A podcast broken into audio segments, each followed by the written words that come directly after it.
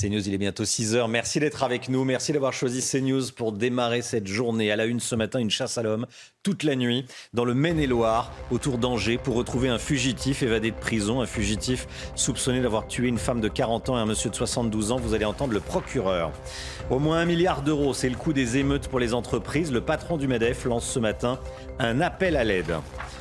Les premières condamnations de pilleurs et de casseurs, il y a peu de placements en détention provisoire, vous allez voir.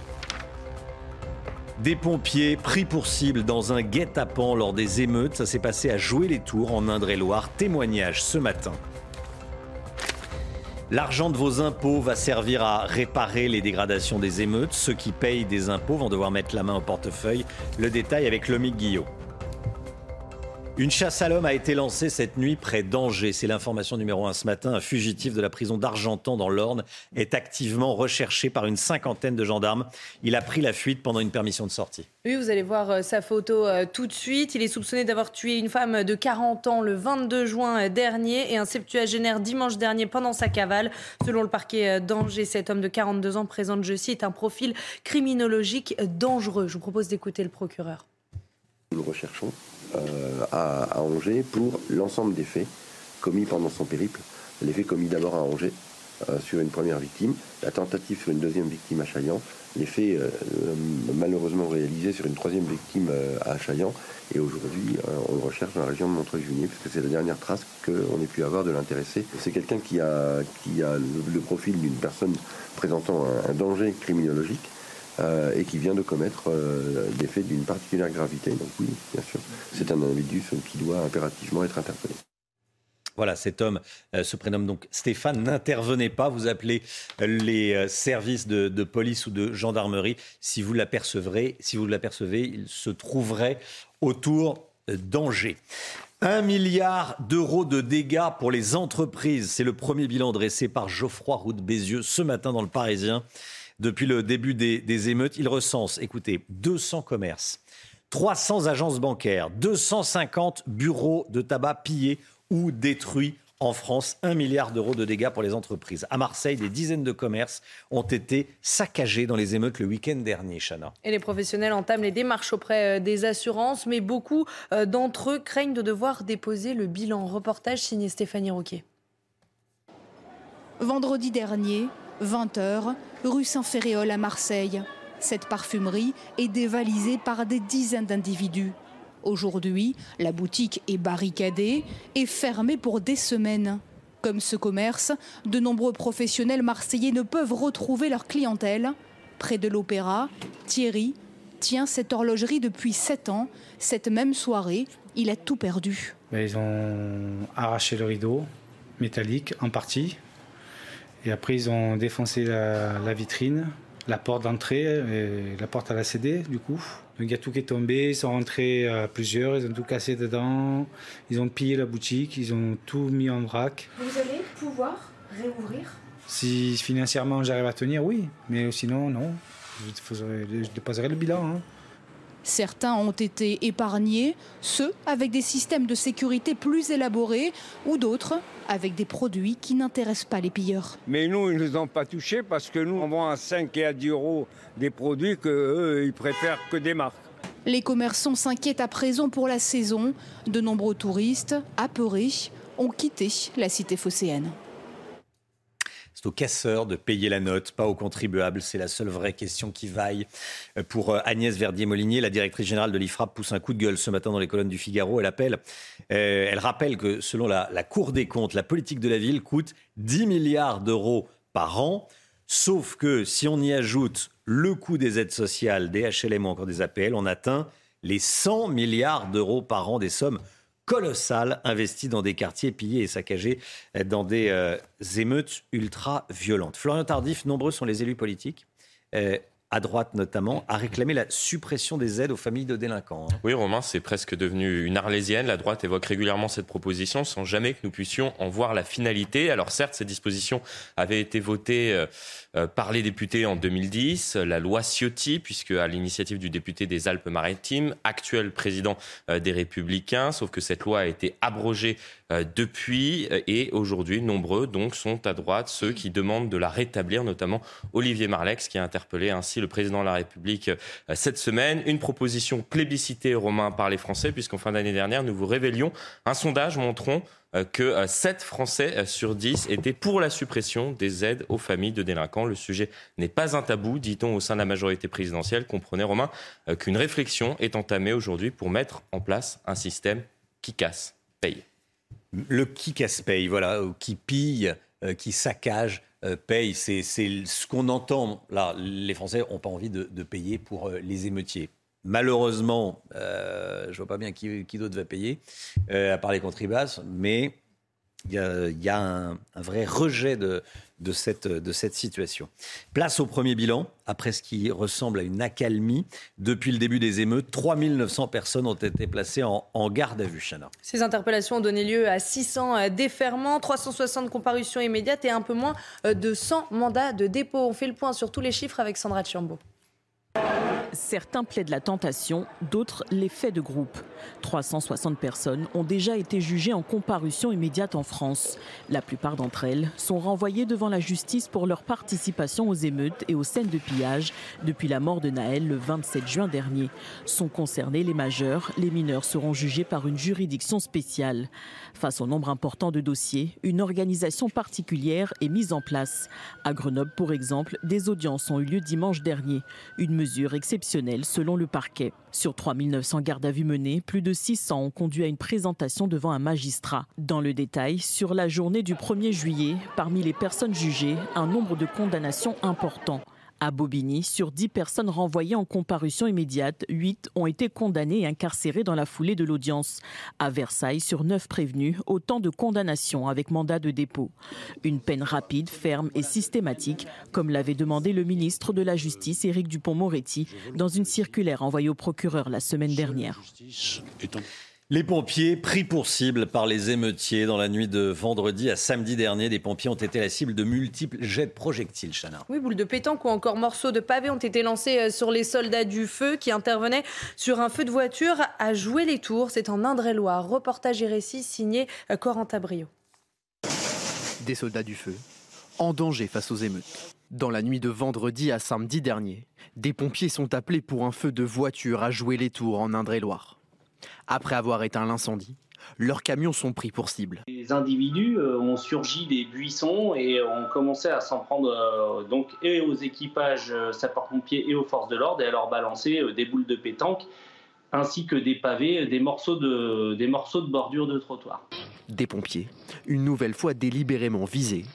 Ils dénoncent cette violence qui est aussi due à une inaction politique qui dure depuis des années on avait euh, alerté les autorités de tutelle sur la montée en violence dans, dans, les banlieues. Euh, et je suis en colère parce que pour moi, c'est euh, l'ensemble de la classe politique qui est responsable de, ce désastre. Donc pour moi, de l'extrême droite à l'extrême gauche, en passant par le centre, ils sont tous responsables. Selon l'Observatoire national de la délinquance et des réponses pénales, le nombre d'agressions contre les sapeurs-pompiers a été multiplié par 4 en 10 ans. Les sports à présent avec le Tour de France. Vous regardez votre programme avec la machine à café, Groupe Intuition les sports avec Jasper Philipsen qui a remporté la troisième étape du Tour de France, Chana. le Belge de 25 ans s'est illustré euh, au sprint hier soir à Bayonne. Celui qu'on surnomme The Disaster, le désastre en français, a signé euh, sa troisième victoire sur le Tour. Jasper Philipsen s'est imposé avec une marge confortable et a été flashé à 72,1 km/h dans la dernière ligne droite. Alors les commissaires de course ont visionné les images du sprint pour s'assurer qu'il n'avait pas coupé la course de son compatriote Wout van Aert, mais ils ont finalement jugé que la manœuvre n'était pas illégal. Écoutez la réaction de Jasper Philipson après euh, cette décision. Uh, uh, On a démarré le sprint avec Wood Van Aert. L'arrivée n'était pas large. Il fallait réussir à bien se placer. Il y a eu des discussions, mais je pense que c'est un sprint classique. On ne pouvait pas mieux faire. J'espère pouvoir gagner à nouveau d'autres étapes.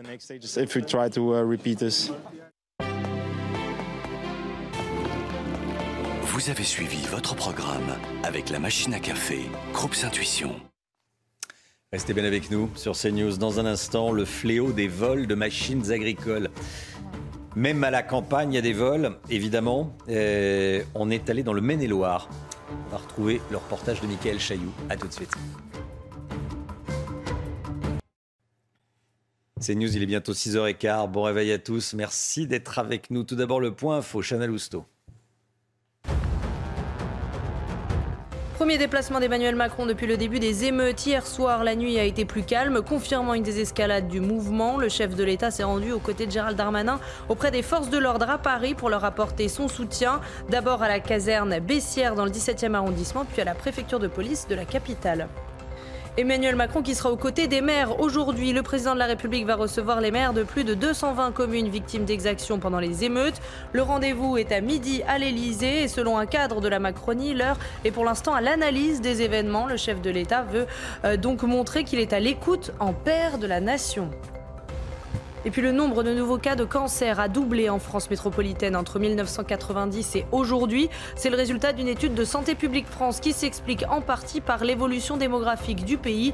Cette année, le nombre de nouveaux cancers est estimé à plus de 430 000, soit une augmentation de 98% chez l'homme et de 104% chez la femme. Cette étude pointe également du doigt une augmentation considérable des cancers dus au tabac chez la femme.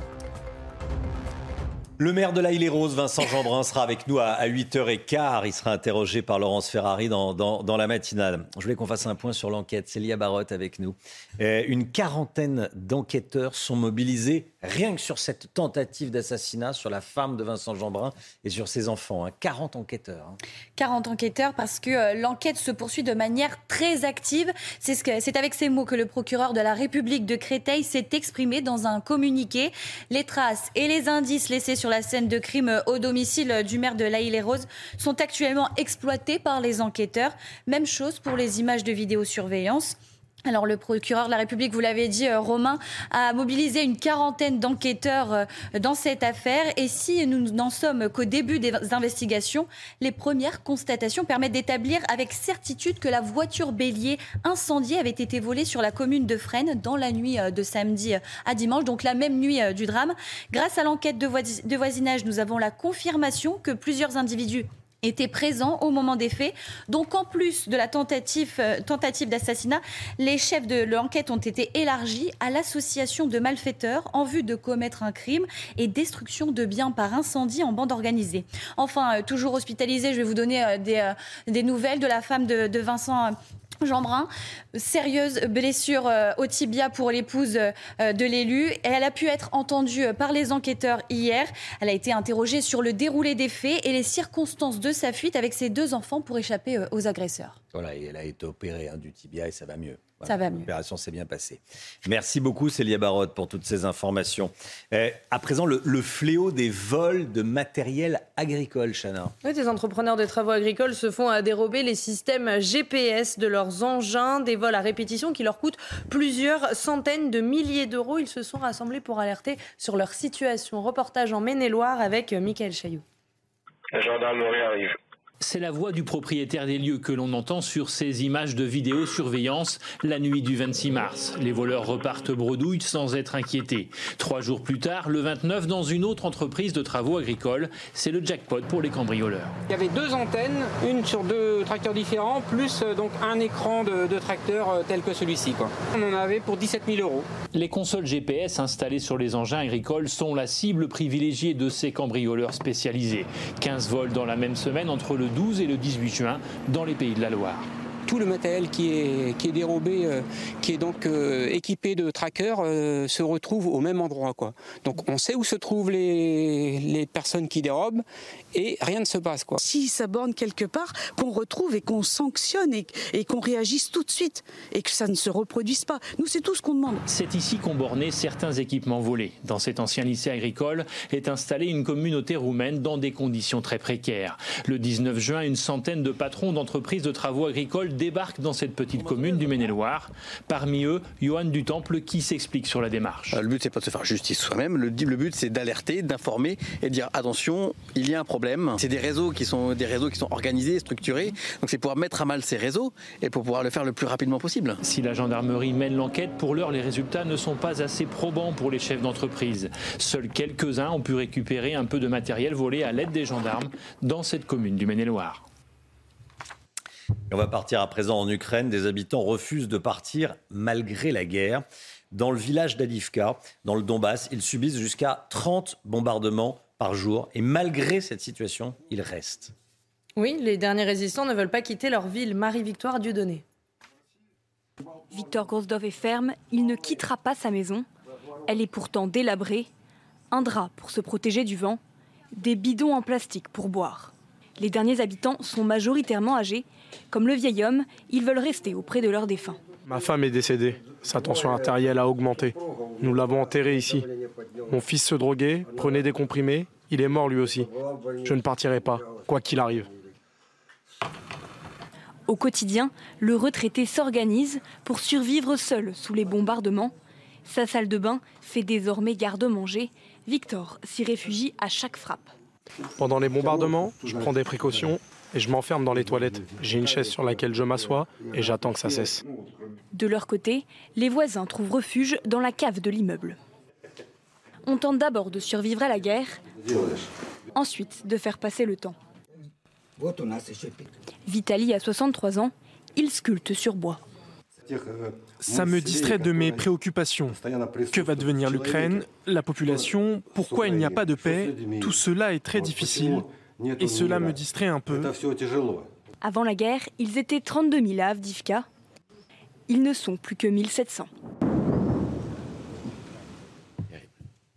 Voilà la guerre en Ukraine que, euh, qu'il ne faut pas oublier, bien sûr. 6h19, restez bien avec nous. Chasse à l'homme euh, en ce moment même, dans le Maine-et-Loire, euh, autour de d'Angers, pour retrouver un fugitif, un homme qui était en prison, qui a, bénéficié d'une autorisation de sortie, qu'on a profité pour euh, tuer son ex-compagne et un monsieur de 72 ans pour lui voler sa voiture. Cet homme, voici son visage. Si vous l'apercevez, surtout n'intervenez pas, vous appelez immédiatement les, secours, la police ou les gendarmes. La chasse à l'homme est en cours. On sera en direct avec Michael Chailloux dès le début du journal de, de, 7 heures. Les émeutes, il va falloir réparer. Il va falloir réparer les dégâts commis par les, les pilleurs, par les, par les casseurs. On va réparer avec quel argent? Bah, Avec l'argent de nos impôts, avec l'argent de vos impôts. C'est Lomi Guillot qui va nous expliquer ça en détail. A tout de suite. Rendez-vous avec Pascal Pro dans l'heure des pros, du lundi au vendredi de 9h à 10h30.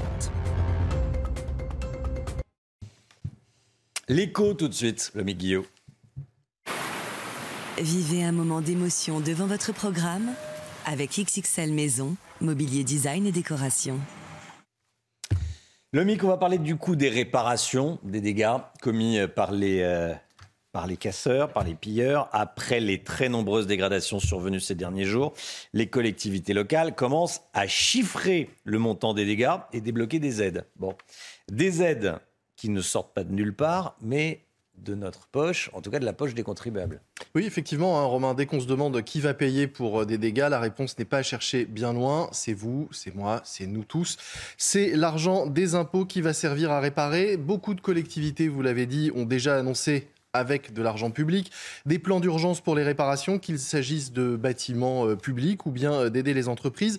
À Lille, par exemple, la ville a monté une cellule d'accompagnement des commerçants.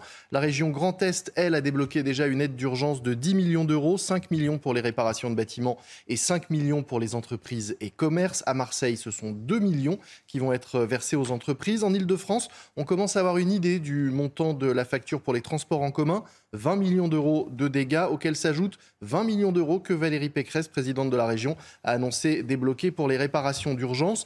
Et tout ça, tout ça avec votre argent et en attendant des aides plus spécifiques prévues à la fois pour les municipalités et pour les entreprises. Alors que demandent les entreprises victimes des, émeutiers justement? Eh bien elles ont quatre grandes demandes. La première ce sont euh, bien des aides là encore hein, et il en faut. Le patron du MEDEF estime la facture, on l'a dit tout à l'heure, à 1 milliard d'euros. De son côté, la CPME, la Confédération des petites et moyennes entreprises, demande la mise en place d'un fonds de secours, encore de l'argent du contribuable et un allongement des prêts garantis par l'État, les PGE accordés pendant la crise sanitaire.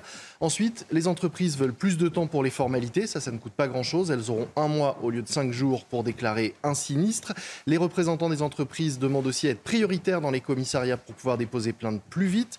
Troisième demande, des procédures d'expertise plus rapides. Et puis enfin, un peu d'air avec le report des échéances sociales, fiscales et si possible bancaires. Là, ce n'est pas de l'argent qui sort des caisses de l'État, mais de l'argent qui ne va pas rentrer pas tout de suite. Est-ce que c'est vraiment aux contribuables de payer? Eh bien non, évidemment, la logique voudrait que ce soit les casseurs qui soient les payeurs, mais tout le problème c'est d'abord de les identifier, puis de s'assurer qu'ils soient solvables et de les faire payer, ou alors de faire payer les parents hein, d'une façon ou d'une autre quand il s'agit de délinquants mineurs, avec notamment, pourquoi pas, la suspension ou suppression immédiate des aides sociales, mais aussi des tarifs réduits pour euh, les familles qui en bénéficient euh, dans les transports, les cantines, les piscines, les crèches, autant de dépenses et d'aides publiques financées par la solidarité nationale et qui n'ont pas à aller à des personnes qui, elles, en face, ne jouent pas le jeu. C'était votre programme avec XXL Maison, mobilier design et décoration. Le temps tout de suite et on commence avec la météo des plages. Votre programme avec Rosebay, soin d'excellence pour sublimer vos cheveux. rosebay.com Place à présent à votre météo des plages où les conditions météo resteront mitigées près des côtes de la Manche, 20 degrés à Deauville ou encore à Granville où le temps devrait rester localement assez nuageux. Dans l'eau, vous aurez localement 15 degrés à Perros-Guirec. Sur la façade ouest, même type de conditions météo, des averses à Noirmoutier ou encore au Sable d'Olonne avec en moyenne 21 à 22 degrés. Dans l'eau, vous aurez 17 degrés à Quiberon. Dans le sud-ouest, on retrouvera également de la grisaille, 26 degrés à Arcachon, 25 degrés à Lacano. Dans l'eau, vous aurez localement 22 degrés à Royan où l'indice UV sera de 8. Autour du golfe du Lion, c'est toujours l'été, 29 degrés à Palavas, 31 degrés à Valras, plein soleil, pas un seul nuage à l'horizon. Dans l'eau, vous aurez 22 degrés du côté de Sanary. Entre la côte d'Azur et la Corse, le temps restera brumeux à Antibes ou encore à Cannes. En revanche, plein soleil à Ajaccio, où vous aurez localement jusqu'à 23 degrés dans l'eau. Votre programme avec Rosebay, soin d'excellence pour sublimer vos cheveux. rosebay.com Le temps avec Alexandra Blanc.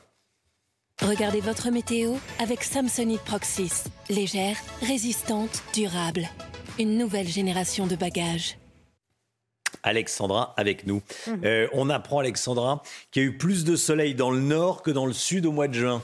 Et oui, finalement, hein, regardez euh, cette euh, statistique avec donc plus de soleil à Strasbourg qu'à Pau. C'est vrai que d'habitude, on pense qu'on a plus de soleil dans le sud. Eh bien non, en ce mois de juin 2023, on a eu un temps beaucoup plus ensoleillé sur les régions du nord avec 358 heures de soleil du côté de Strasbourg contre seulement, si je puis dire, 169 heures de soleil du côté de Pau. Donc il y a un vrai contraste entre les régions du nord et les régions du sud. Beaucoup moins de soleil dans le sud en ce mois de juin 2023. 2023. Pour l'instant, le mois de juillet, pour le début du mois de juillet, il y a plus de soleil dans le sud que dans le nord. On va voir euh, si euh, cette tendance se confirme d'ici la fin du mois de juillet. Mais voilà, donc euh, cette petite statistique dont on voulait vous parler ce matin, plus de soleil dans le nord au mois de juin que dans le sud. Alors sur les régions du nord aujourd'hui, n'espérez pas trop voir le soleil, en tout cas en Bretagne pour nos amis bretons. On a une nouvelle perturbation qui arrive avec de la Bretagne, de la pluie pardon, et un temps très nuageux entre la Bretagne et les Pays de la Loire. Ce matin, on retrouve également un temps très nuageux, très brumeux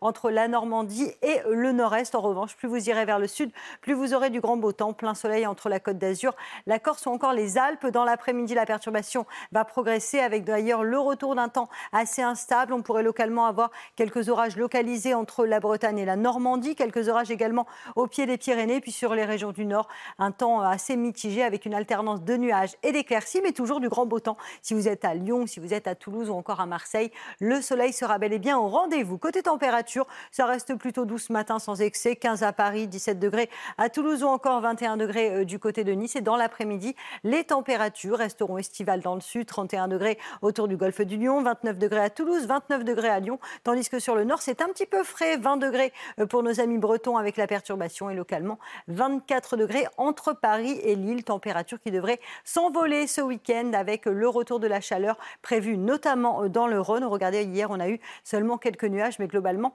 de bonnes conditions. Attention, il va faire très très chaud euh, ce week-end, localement 30 à 35 degrés à l'échelle nationale. C'était votre météo avec Samsonite Proxys. Légère, résistante, durable. Une nouvelle génération de bagages.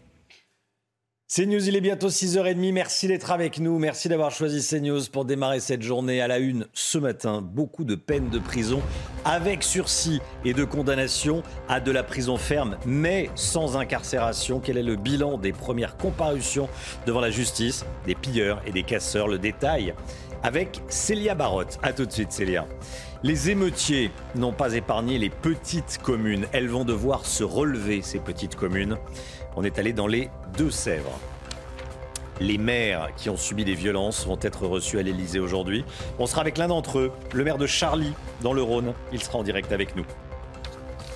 Emmanuel Macron voulait l'apaisement après l'épisode des retraites. Pour l'instant, l'objectif est loin d'être atteint, nous dira Florian Tardif. Alors que vous voyez le président de la République et le ministre de l'Intérieur qui se sont déplacés dans une caserne de policiers de la BAC à Paris cette nuit.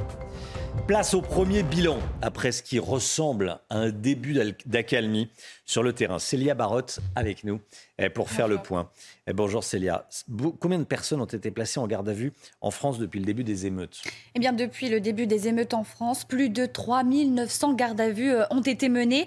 Plus de 600 ont conduit à une présentation euh, devant un magistrat. 360 personnes ont déjà été jugées en comparution immédiate en France et un peu moins d'une centaine ont été euh, sanctionnées à de la prison ferme. Sont concernés les majeurs, puisque je vous le rappelle, les mineurs sont jugés par une juridiction spéciale. Face au nombre important euh, de dossiers, vous vous doutez bien qu'une organisation particulière est mise en place. À Grenoble, pour exemple, des audiences ont eu lieu dimanche dernier. Et si on regarde plus précisément sur la journée du 1er juillet, à Bobigny, sur 10 personnes renvoyées en comparution immédiate, 8 ont été euh, condamnées et incarcérées dans la foulée de l'audience. À Versailles, sur 9 prévenus, autant de condamnations avec mandat de dépôt. Alors que Célia, dites-nous, qu'en est-il euh, à Senlis? Alors dans l'Oise, 10 hommes âgés de 19 à 28 ans ont été euh, condamnés hier en comparution immédiate. Ils ont été condamnés à des peines allant euh, du sursis à la prison ferme sous bracelet électronique par le tribunal de Senlis. Le parquet avait requis des peines fermes sous bracelet électronique pour plusieurs des prévenus et un stage de citoyenneté a systématiquement été prononcé. Regardons désormais euh, dans le détail ces condamnations. Alors pour avoir pillé une épicerie et trois bars tabac à Creil, deux individus ayant un casier judiciaire ont été condamnés à à 9 et 10 mois de peine à effectuer euh, sous bracelet électronique. Pour les mêmes faits, deux autres prévenus sans casier ont été condamnés à 6 et 9 mois avec sursis. 15 mois de prison euh, avec sursis assorti d'un sursis probatoire de 24 mois pour un jeune homme de 19 ans qui avait tiré euh, au mortier sur euh, des gendarmes à Ponsat-Maxence. Dans le passé, il avait déjà été condamné par le tribunal des enfants pour avoir menacé de mort les forces de l'ordre.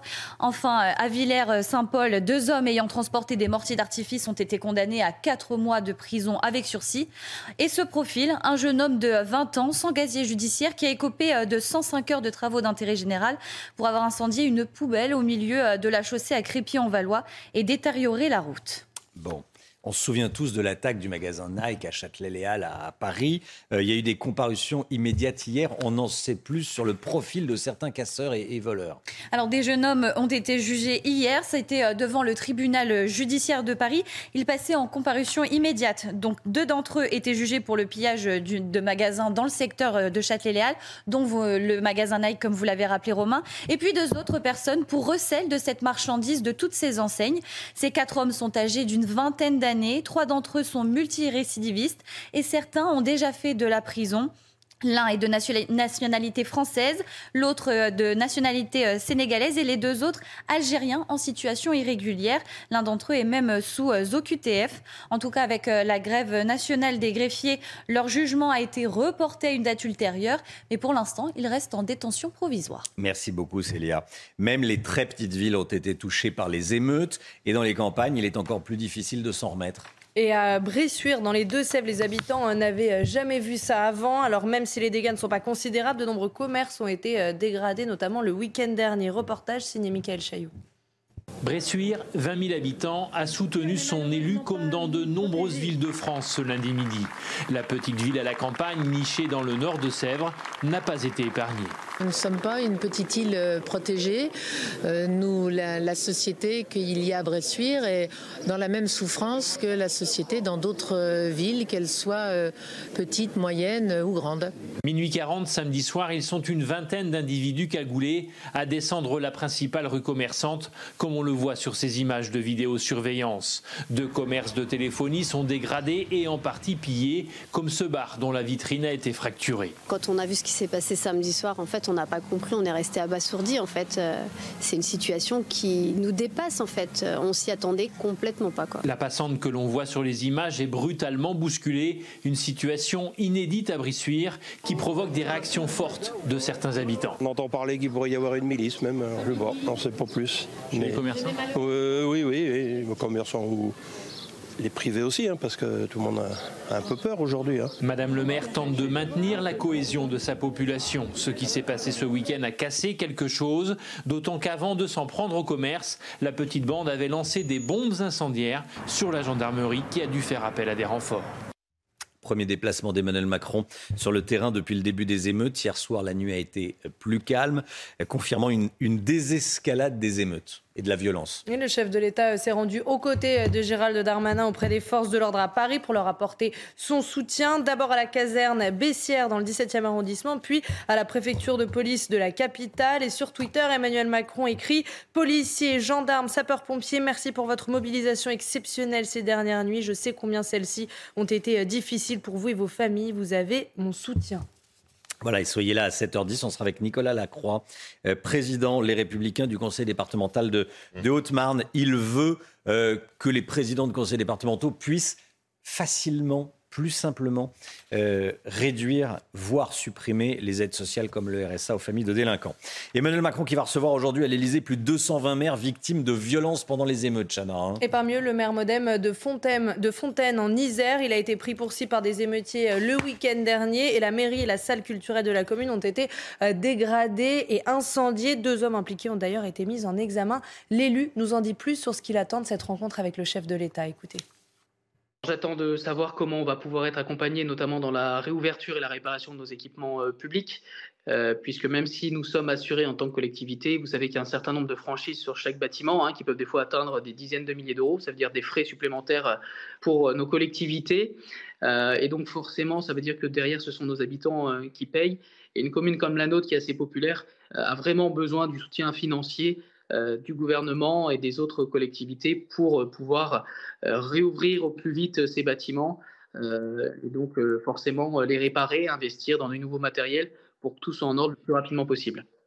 Voilà, hier, il y avait énormément d'émotions, évidemment, à l'Aïle les Roses, avec 2400 personnes qui se sont réunies pour aller soutenir le maire Vincent Jeanbrun qui sera avec nous à 8h15, invité de Laurence Ferrari dans la matinale, Chana. Oui, une marche de soutien après euh, l'attaque à la voiture bélier incendiée projetée contre son domicile. Reportage et récit de Mathilde Ibanez et de Maureen Vidal.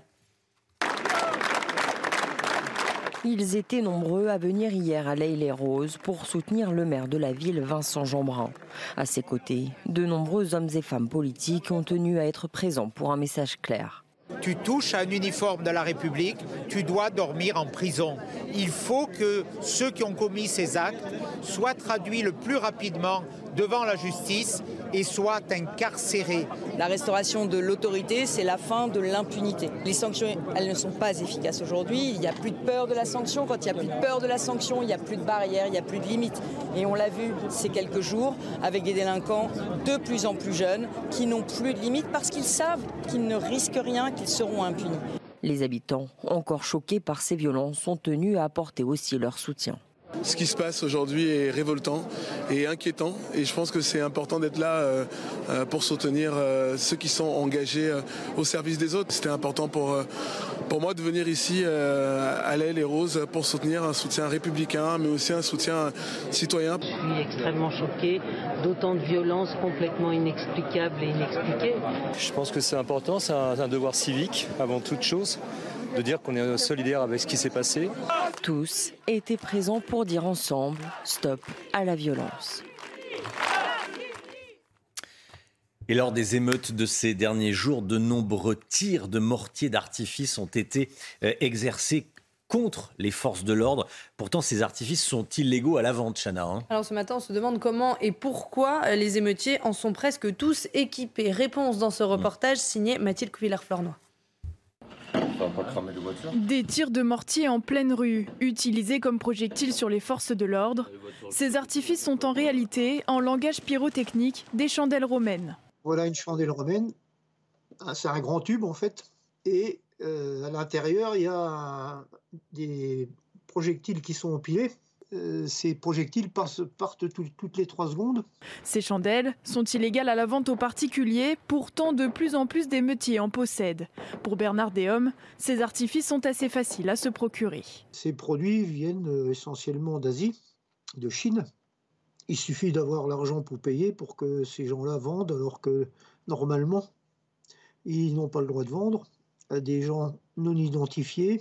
Selon lui, 98% des ventes illégales se font sur Internet. Il réclame donc plus de contrôle de la part du gouvernement.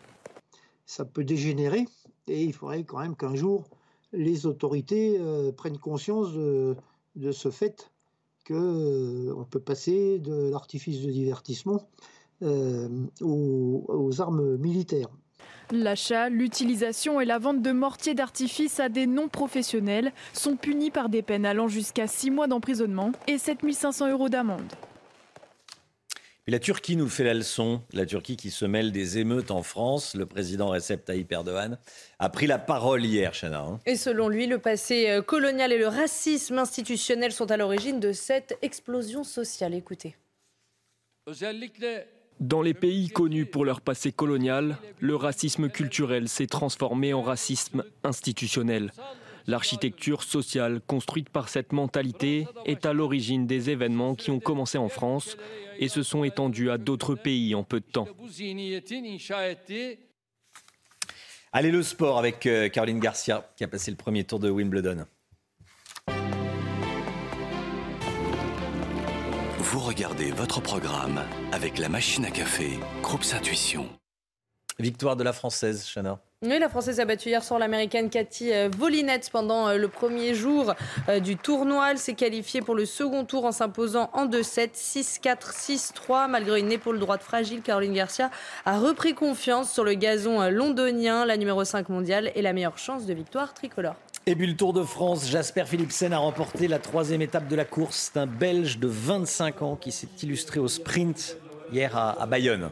Oui, celui qu'on surnomme The Disaster, le désastre en français, a signé sa troisième victoire sur le Tour. Jasper Philipsen s'est imposé avec une marge confortable et a été flashé à 72,1 km/h dans la dernière ligne droite.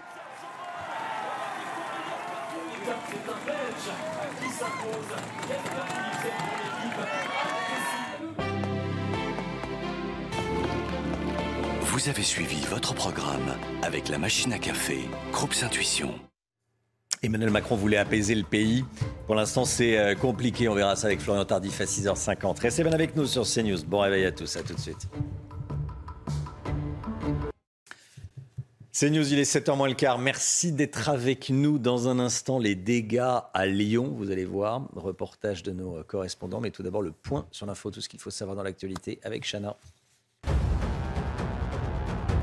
1 milliard d'euros de dégâts pour les entreprises. C'est le premier bilan dressé par Geoffroy Roux Bézieux, le patron du MEDEF depuis le début des émeutes. Au total, 200 commerces, 300 agences bancaires et 250 bureaux de tabac ont été pillés ou détruits en France. Dans une interview au Parisien ce matin, Geoffroy Roux Bézieux se dit confiant sur le fait que les commerces concernés seront indemnisés. La mort de Léon Gauthier, le dernier survivant du débarquement de Normandie en 1944. L'homme s'est éteint hier à l'âge de 100 ans. Il était le dernier membre du commando qui est faire ce bataillon de 177 fusiliers marins euh, qui avait débarqué sur les côtes normandes. Un hommage national va lui être rendu. Et puis une chasse à l'homme a été lancée cette nuit près d'Angers. Un fugitif dangereux de la prison d'Argentan dont l'Orne est activement recherché par une cinquantaine de gendarmes. Cet homme de 42 ans a pris la fuite pendant une permission de sortie. Il est soupçonné d'avoir tué une femme de 40 ans le 22 juin et un septuagénaire dimanche dernier pendant sa cavale. Il est l'heure pour les commerçants de dresser un état des lieux des, des dégradations, des vols, des pillages commis lors des émeutes par euh, les voyous, les délinquants. À Lyon, près de 50 commerces vandalisés et pillés le week-end dernier, Chana. 50 commerces. Hein. Oui, nos équipes sont allées à la rencontre des commerçants concernés. Vous allez voir qu'ils ne comptent pas euh, se laisser abattre et préparent déjà leur réouverture. Reportage d'Olivier Madinier et de Corentin Brio. Après un week-end d'émeutes et de violence à Lyon, il est maintenant l'heure pour les commerçants de faire l'état des lieux des dégâts. Constater, porter plainte, euh, protéger le magasin, sécuriser. Donc, euh, donc il y avait pas mal de travail. Entre les dégradations et les pillages, les commerçants sont en colère, mais ne veulent pas se laisser abattre. L'idée, c'est de ne pas rester proscrit comme ça et euh, de passer à la vitesse supérieure. Donc là, voilà, on est en train de remettre en place un petit peu le magasin, ce qui peut être. On a tout déblayé samedi en fin de journée. Une remise en route rapide nécessaire pour accueillir les prochains clients de la meilleure manière possible. Et euh, on a euh, notre site internet qui est actif et donc du coup, bah voilà, on est venu ce matin et on commence à préparer les commandes pour que pour les gens qui commandent euh, en ligne, ce soit le plus transparent possible. de la même façon, même si malheureusement le matériel ne sera pas dans les vitrines, on va essayer de rouvrir dès demain pour pouvoir accueillir nos clients. Au total, plus d'une cinquantaine de boutiques ont été pillées ce week-end à Lyon. Et on est en direct, on est en direct avec Olivier Aroro, maire Les Républicains de Charlie, c'est dans le Rhône. Bonjour Monsieur le maire, merci d'être en direct avec nous. Euh, je voulais vous avoir parce que vous avez été visé par un acte de malveillance, comme on dit euh, pudiquement. Une torche en feu a été placée sur votre portail. Vous allez vous rendre à l'Elysée tout à l'heure. Euh, merci d'être en direct avec nous. Est-ce que vous pouvez nous, raconter ce qui vous est arrivé? Bon, c'est une très désagréable découverte du dimanche matin. un, engin artisanale avait, a été déposée euh, devant mon portail.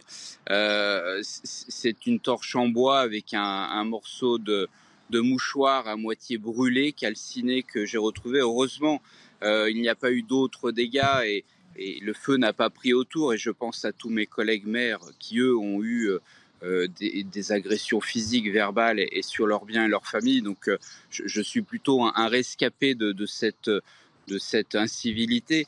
Euh, mais effectivement, on bascule, je crois, dans quelque chose de nouveau euh, après euh, avoir atteint les, biens publics, les bibliothèques, les cantines, les mairies. On en vient maintenant à s'attaquer aux, personnes, aux biens personnels, aux familles, et, cela est, est, très inquiétant.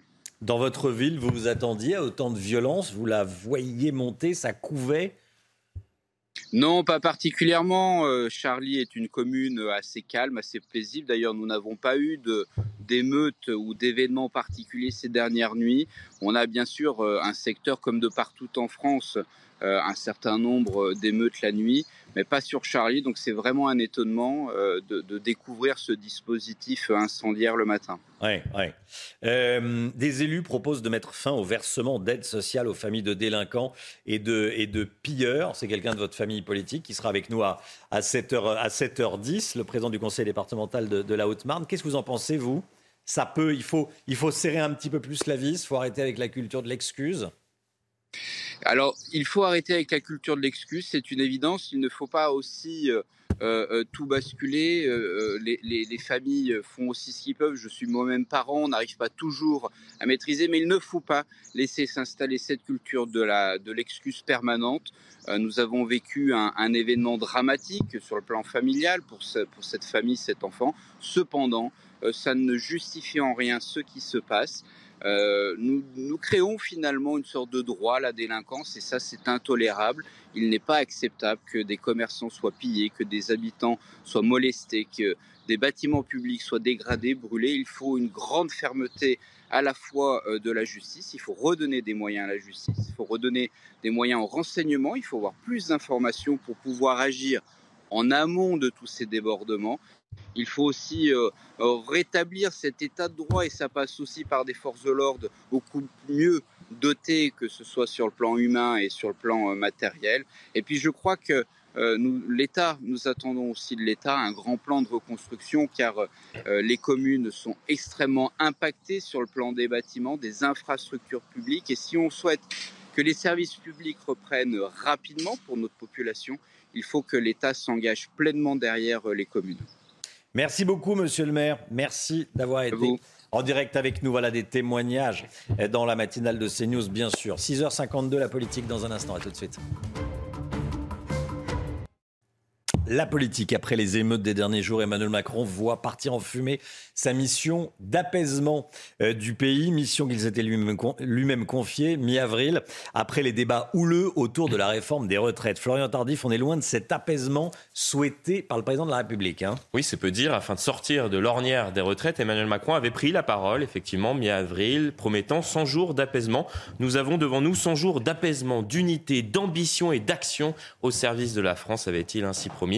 C'est raté. À deux semaines de l'échéance, le pays semble plus fracturé que jamais. On ne compte plus le nombre de commerces, de gendarmeries ou de commissariats attaqués, pillés, saccagés ou brûlés. La facture est tombée et elle est salée. Un milliard d'euros de dégâts et c'est l'image de la France à l'international qui s'est dégradée. De nombreux touristes ont déjà renoncé à leur voyage pourtant programmé dans notre pays. Bref, la nouvelle dynamique que le président souhaitait enclencher s'est enrayée, Romain, et le voilà confronté à une nouvelle crise, une de plus, une que le pouvoir redoutait euh, depuis longtemps, que ce soit durant la crise des Gilets jaunes, durant la pandémie de Covid ou plus récemment euh, durant les manifestations autour de la réforme des retraites. L'exécutif regardait toujours avec un œil inquiet les banlieues de peur qu'elles ne s'embrasent. Alors c'est raté, Florian. Comment Emmanuel Macron peut-il reprendre la main aujourd'hui? Écoutez Romain, c'est la question qu'il se pose très certainement lui-même s'il a décidé après cet entretenu avec son homologue de reporter sa visite d'État en Allemagne prévue en début de semaine, la dernière remontée à Jacques Chirac en 2000. C'est pour montrer qu'il est aux commandes actuellement et qu'il n'est pas un président qui semble être dépassé par les événements. Image qu'il a pu renvoyer au début euh, des émeutes. Hier soir, il a effectué un premier déplacement dans une caserne de police euh, dans le 17e arrondissement de la capitale. Une visite surprise sans la presse qui n'était pas conviée, prémisse de la contre-offensive que le chef, de l'État souhaite lancer après cet entretenu avec les présidents des deux chambres. C'était hier. Emmanuel Macron recevra aujourd'hui euh, plus de 200 maires dont euh, les villes ont été euh, la cible des émeutiers ces derniers jours. Un moment de vérité, d'écoute, sans filtre, assure son entourage, un temps d'échange pour commencer à apporter des réponses, puisque si la nuit dernière s'est révélée Romain plus calme encore que les précédentes, la plaie reste ouverte et mettra du temps à cicatriser. Reste à connaître le remède que le chef de l'État souhaitera prodiguer. Pour l'heure, dans son entourage, on temporise, Romain, en expliquant que l'heure est au travail minutieux pour comprendre en profondeur les raisons qui ont conduit à ces événements. C'était la citation euh, d'hier. Reste que dans deux semaines, à la fin de cette période, donc ouverte des 100 jours, le président ne pourra éluder la question, Romain, et devra d'ores et déjà fournir quelques éléments de réponse, notamment à ces élus euh, dont la ville a été attaquée. Merci beaucoup Florian Tardif. Soyez là à 7h10. On sera avec Nicolas Lacroix, président du conseil départemental de Haute-Marne. Il veut pouvoir supprimer les aides sociales aux parents des mineurs impliqués dans les émeutes. Il sera euh, avec nous dans, la matinale. Vincent Jeanbrun, le maire de la Île-et-Rose, 8h15, invité de Laurence Ferrari, euh, suivi de Nadine Morano à 8h25. Voilà votre programme. Allez, le temps tout de suite, Alexandra Blanc. Regardez votre météo avec Samsonite Proxys. Légère, résistante, durable. Une nouvelle génération de bagages. Alexandra Blanc, mais c'est pas une super lune derrière vous Exactement, c'est la super lune. Elle est visible à peu près partout en Europe. Regardez ces images du côté de l'Espagne. Elle est visible également euh, sur les régions euh, françaises ou encore euh, du côté de la Grèce. Image splendide du côté du temple de Poséidon. Donc on voulait vous montrer ces jolies images ce matin. Alors au programme aujourd'hui, une nouvelle dégradation qui arrive par le nord-ouest, perturbation très peu active mais qui donne ce matin un temps nuageux et localement assez pluvieux entre la Bretagne et les pays de la Loire. Plus vous irez vers le sud, plus vous aurez du grand beau temps. Et puis dans après-midi, toujours un temps assez variable avec localement quelques orages entre la Bretagne et la Normandie. On retrouvera de l'instabilité au pied des Pyrénées, puis globalement de bonnes conditions entre le sud-ouest, le nord-est ou encore la côte d'Azur et la Corse. Côté température, un peu de fraîcheur en Champagne ce matin avec 9 degrés à Reims. Et dans l'après-midi, les températures restent un petit peu fraîches au nord de la Seine, 24 à Paris, 20 degrés seulement pour la pointe bretonne contre localement 31 degrés autour du golfe du Lion. C'était votre météo avec Samsonite Proxys. Légère, résistante, durable. Une nouvelle génération de bagages. CNews, il est bientôt 7h. Merci d'être avec nous. Merci d'avoir choisi CNews pour démarrer cette journée à la une ce matin. Une chasse à l'homme toute la nuit dans le Maine-et-Loire autour d'Angers pour retrouver un fugitif évadé de prison. Un fugitif soupçonné d'avoir tué une femme de 40 ans et un monsieur de 72 ans. On sera en direct avec notre envoyé spécial, Michael Chailloux. Au moins un milliard d'euros, c'est le coût des émeutes pour les entreprises. Le patron du MEDEF lance ce matin un appel à l'aide. L'enquête sur la tentative d'assassinat contre le maire de La et Rose, 40 enquêteurs sont mobilisés après cette attaque contre le domicile de l'élu. Les dernières informations avec Célia Barotte. Et puis ce matin, on va parler de la limitation à 80 km/h. C'est le retour des 90 sur la, dans la majorité des départements. Pierre chasserait avec nous avant 7h30. Une chasse à l'homme a été lancée cette nuit près d'Angers. Un fugitif dangereux qui s'est évadé de la prison d'Argentan dans l'Orne. Il bénéficiait d'une autorisation de sortie, il en a profité pour euh, s'échapper. Il est activement recherché par une cinquantaine de gendarmes. Vous voyez euh, son visage à l'écran. Oui, cet homme de 42 ans est soupçonné euh, d'avoir commis plusieurs homicides pendant euh, sa cavale et en intradirect de Montreuil-Junier. C'est dans le Maine-et-Loire avec euh, Michael Chailloux. Michael, bonjour. Alors dites-nous quelles sont vos informations sur les recherches qui sont en cours.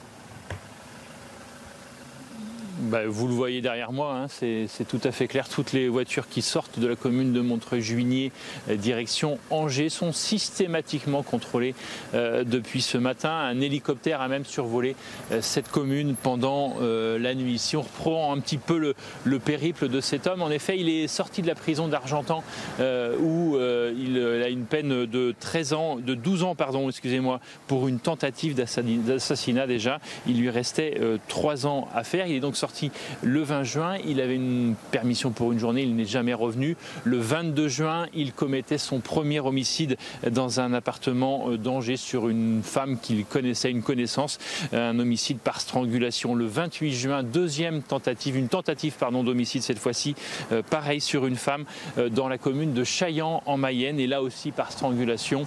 Le 1er juillet, c'est un deuxième homicide, un homme de 72 ans, toujours sur la commune de Chaillan en Mayenne, mais la voiture de cet homme, qui a priori, voiture qu'il était venu euh, voler, euh, a été retrouvée brûlée juste à côté, incendiée, juste à côté euh, d'ici, à Cantenay-Épinard, dans le département de le département 49. Et le 3 juillet, la dernière trace de cet homme a été retrouvée ici sur cette commune de Montreuil-Juillet. En clair, on est sur une zone de recherche qui fait 20 km sur trois communes. On est vraiment ici à la lisière d'Angers. L'avis de recherche euh, dont vous parliez a été donc diffusé hier soir par le procureur de la République euh, d'Angers. L'objectif, si vous voulez, c'est euh, d'accélérer les choses, de pouvoir recueillir un maximum de témoignages pour mettre fin au plus vite à la cavale meurtrière de cet homme jugé dangereux. Merci Michael et j'ajoute que toute personne disposant d'éléments est invitée à contacter le 0800 877 668 0800 877 668. Un milliard d'euros de dégâts pour les entreprises. Au moins un milliard d'euros de dégâts pour les entreprises. C'est le premier bilan dressé ce matin dans le Parisien par Geoffroy Roux de Bézieux, le patron du MEDEF depuis le début des, des émeutes. Il recense, écoutez, bah vous le voyez à l'antenne, 200 hein, commerces pillés, 300 agences bancaires détruites, 300. 250 bureaux de tabac touchés. On va aller à Marseille où des dizaines de commerces ont été saccagés lors des émeutes essentiellement le week-end dernier, Chana. Et les professionnels entament les démarches auprès des assurances, mais beaucoup d'entre eux craignent de devoir déposer le bilan. Reportage signé Stéphanie Rouquet. Vendredi dernier, 20h, rue Saint-Ferréol à Marseille. Cette parfumerie est dévalisée par des dizaines d'individus. Aujourd'hui, la boutique est barricadée et fermée pour des semaines. Comme ce commerce, de nombreux professionnels marseillais ne peuvent retrouver leur clientèle. Près de l'opéra, Thierry tient cette horlogerie depuis 7 ans. Cette même soirée, il a tout perdu. Ben, ils ont arraché le rideau métallique en partie. Et après, ils ont défoncé la, la vitrine, la porte d'entrée, et la porte à la CD, du coup.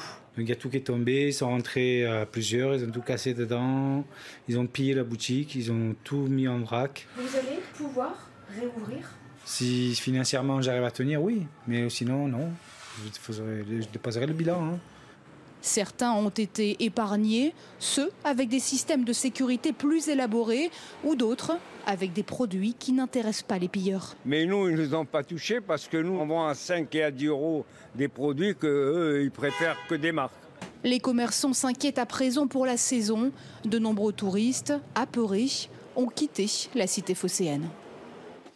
C'est aux casseurs de payer la note, pas aux contribuables, écrit Agnès Verdier-Molinier, qu'on connaît bien dans la matinale de CNews, bien sûr. Directrice générale de l'IFRAP, elle pousse un coup de gueule ce matin dans les colonnes du Figaro. Elle signe une tribune, Agnès. La seule vraie sanction qui vaille sera de faire payer aux parents les, dommages et intérêts des destructions donc commises par leurs enfants. Regardez combien coûte la politique de la ville chaque année. 10 euh, milliards d'euros par an. Mais, mais, si on ajoute les dépenses de HLM, les HLM, si c'est moins cher euh, que l'habitat privé, c'est parce que c'est subventionné. Euh, les APL, les aides pour le logement, les aides sociales sous critères de ressources, ça fait 100 milliards d'euros par an chaque année. Voilà le coût global de la, politique de la ville. On va parler des, sanctions aux familles de, délinquants dans un instant avec le président du conseil départemental de, de Haute-Marne. Vincent Jeanbrun, le maire de l'Aïle-et-Rose, sera l'invité de Laurence Ferrari ce matin à 8h15. Soyez là. Hein. Oui, l'occasion pour nous de faire un point sur l'enquête pour tentative d'assassinat. Célia Barotte, 40 enquêteurs sont actuellement mobilisés après cette attaque contre le domicile de l'élu. Hein. Oui, 40 enquêteurs mobilisés aux côtés du groupe criminel du service de la police judiciaire. Et l'enquête se poursuit de manière très active. C'est avec ces mots que le procureur de la République de Créteil s'est exprimé dans un communiqué. Les traces et indices laissés sur la scène de crime au domicile du maire sont actuellement exploités par les enquêteurs. Même chose pour les images de vidéosurveillance. Et si nous n'en sommes qu'au début des investigations, les premières constatations permettent d'établir avec certitude que la voiture bélier incendiée avait été volée sur la commune de Fresnes dans la nuit de samedi euh, à dimanche, la même nuit euh, du drame. Grâce à l'enquête de voisinage, nous avons aussi la confirmation que plusieurs individus étaient présents au moment des faits. Donc en plus de la tentative d'assassinat, les chefs de l'enquête sont élargis à l'association de malfaiteurs en vue de commettre un crime et destruction de biens en bande organisée. Enfin, euh, on va vous donner également des nouvelles de la femme de monsieur le maire. Elle a été hospitalisée, elle est toujours hospitalisée. Mais son opération euh, du tibia euh, s'est bien passée. Nous allons retrouver euh, Vincent Jeanbrun dans l'interview de Laurence Ferrari tout à l'heure. Merci Célia. Cette information tombée il y a quelques instants. La France a rapatrié 10 femmes et 25 enfants détenus dans des camps de prisonniers djihadistes dans le nord-est de la Syrie. Donc 10 femmes parties en Syrie faire le djihad, 25 enfants rapatriés aujourd'hui. C'est la quatrième opération de ce genre depuis le, début de l'année. Le Quai d'Orsay précise que les mineurs ont été remis au service chargé de l'aide sociale à l'enfance. Quant aux adultes, elles seront remises aux autorités judiciaires euh, compétentes. Donc dix femmes parties faire le djihad qui euh, reviennent en France. Euh, C'est ce qu'annonce le gouvernement ce matin. Le sport tout de suite. Vous regardez votre programme avec la machine à café, Groupe Intuition.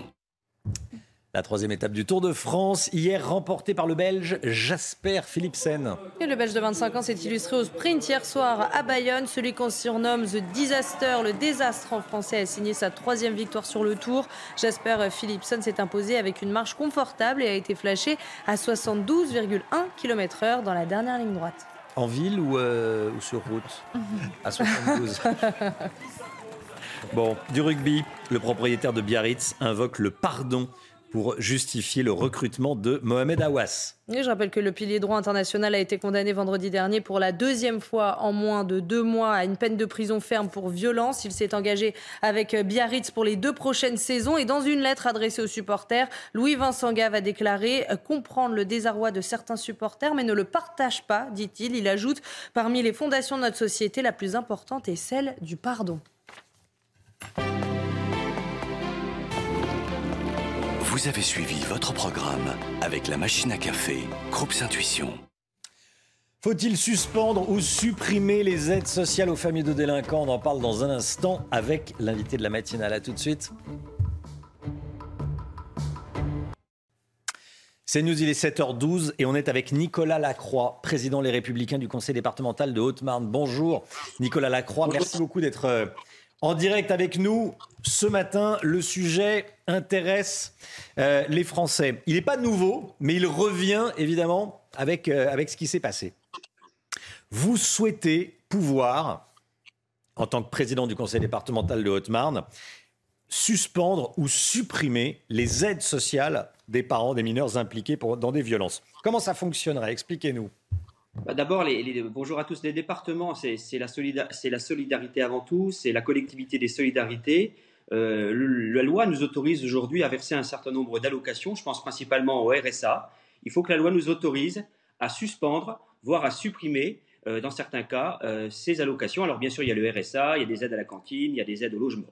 Un certain nombre d'actions aujourd'hui sur lesquelles nous avons la main pour attribuer. Et dans cette situation dramatique, devant toute cette sauvagerie, je pense qu'aujourd'hui, euh, l'État doit nous permettre, nous les collectivités, le département en particulier, de suspendre pour un certain nombre de familles, au cas par cas, bien sûr, euh, ces allocations. vous dites oui à la solidarité, mais vous n'avez pas envie d'être les dindons de la farce et verser de l'argent à des, à des gens qui se comportent mal. Parce qu'aujourd'hui, comment ça se passe? Euh, Vous identifiez une famille qui se comporte très mal avec un, deux, trois, quatre délinquants parmi les, parmi les enfants qui trafiquent de la drogue et qui vivent dans un HLM.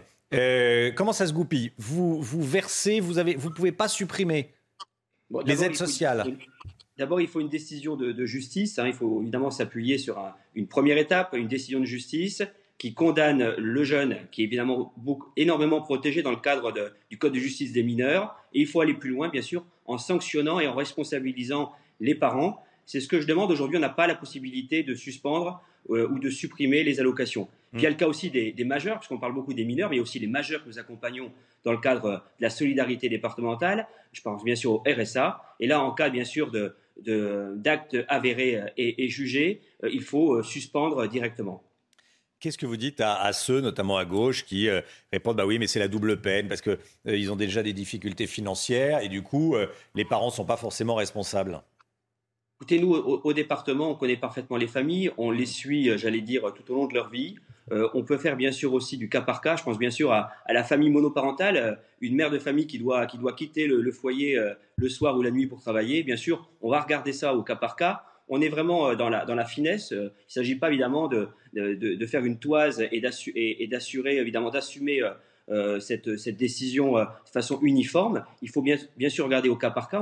On a, des travailleurs sociaux, on a des assistantes sociales qui connaissent, qui suivent les familles. Donc il y a une décision de justice, puis ensuite il faut regarder au cas par cas pour voir quel type de sanction je préconise dans un premier temps la, suspension plus que la suppression. Et puis, bien sûr, il faut cette période de mise à l'épreuve où ça peut être suspendu. Et puis, on demande évidemment qu'il n'y ait pas de, récidive. Donc, euh, il y a vraiment euh, quelque chose à faire de, très fin.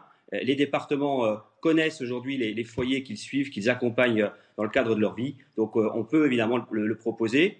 Et puis, je le propose pour les départements, mais d'autres collectivités peuvent aussi le faire. Il faut aussi donner cette liberté aux collectivités. Il faut surtout faire confiance aux maires et aux élus locaux pour appliquer ce genre de mesures.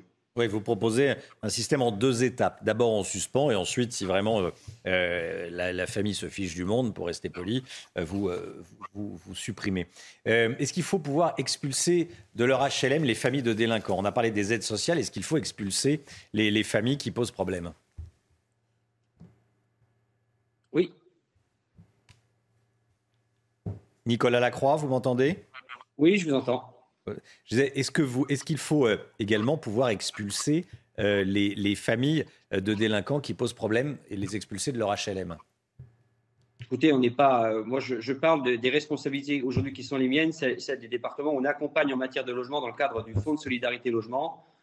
pour le reste, bien sûr, je, je laisse à l'État prendre ses responsabilités. Vous savez, la proposition que je fais aujourd'hui, elle est dans la droite ligne aujourd'hui des, décisions et des discours qu'on a pu entendre euh, depuis 48 heures du président de la République, de la Première ministre, du garde des Sceaux. Ça s'inscrit vraiment dans ce discours de, fermeté. Il faut responsabiliser les parents. Je crois qu'on a besoin aujourd'hui des familles et des parents pour arrêter euh, tous ces actes de sauvagerie qu'on a pu voir. Donc c'est vraiment euh, une première alerte. c'est un avertissement envoyé aux familles. C'est pour ça que je parle principalement de suspension pas de suppression. Je crois qu'on n'est pas là non plus pour accentuer la misère et mettre des familles en difficulté. On est là pour les accompagner en permanence. Donc euh, cette, cette proposition, elle est, elle est mesurée. Merci beaucoup Nicolas Lacroix. Merci d'avoir été en direct avec nous ce matin dans, la matinale de CNews. Bonne journée à vous. Bon courage et bonjour à la Haute-Marne. Il est 7h17. Le point info tout de suite avec Chanel Housteau.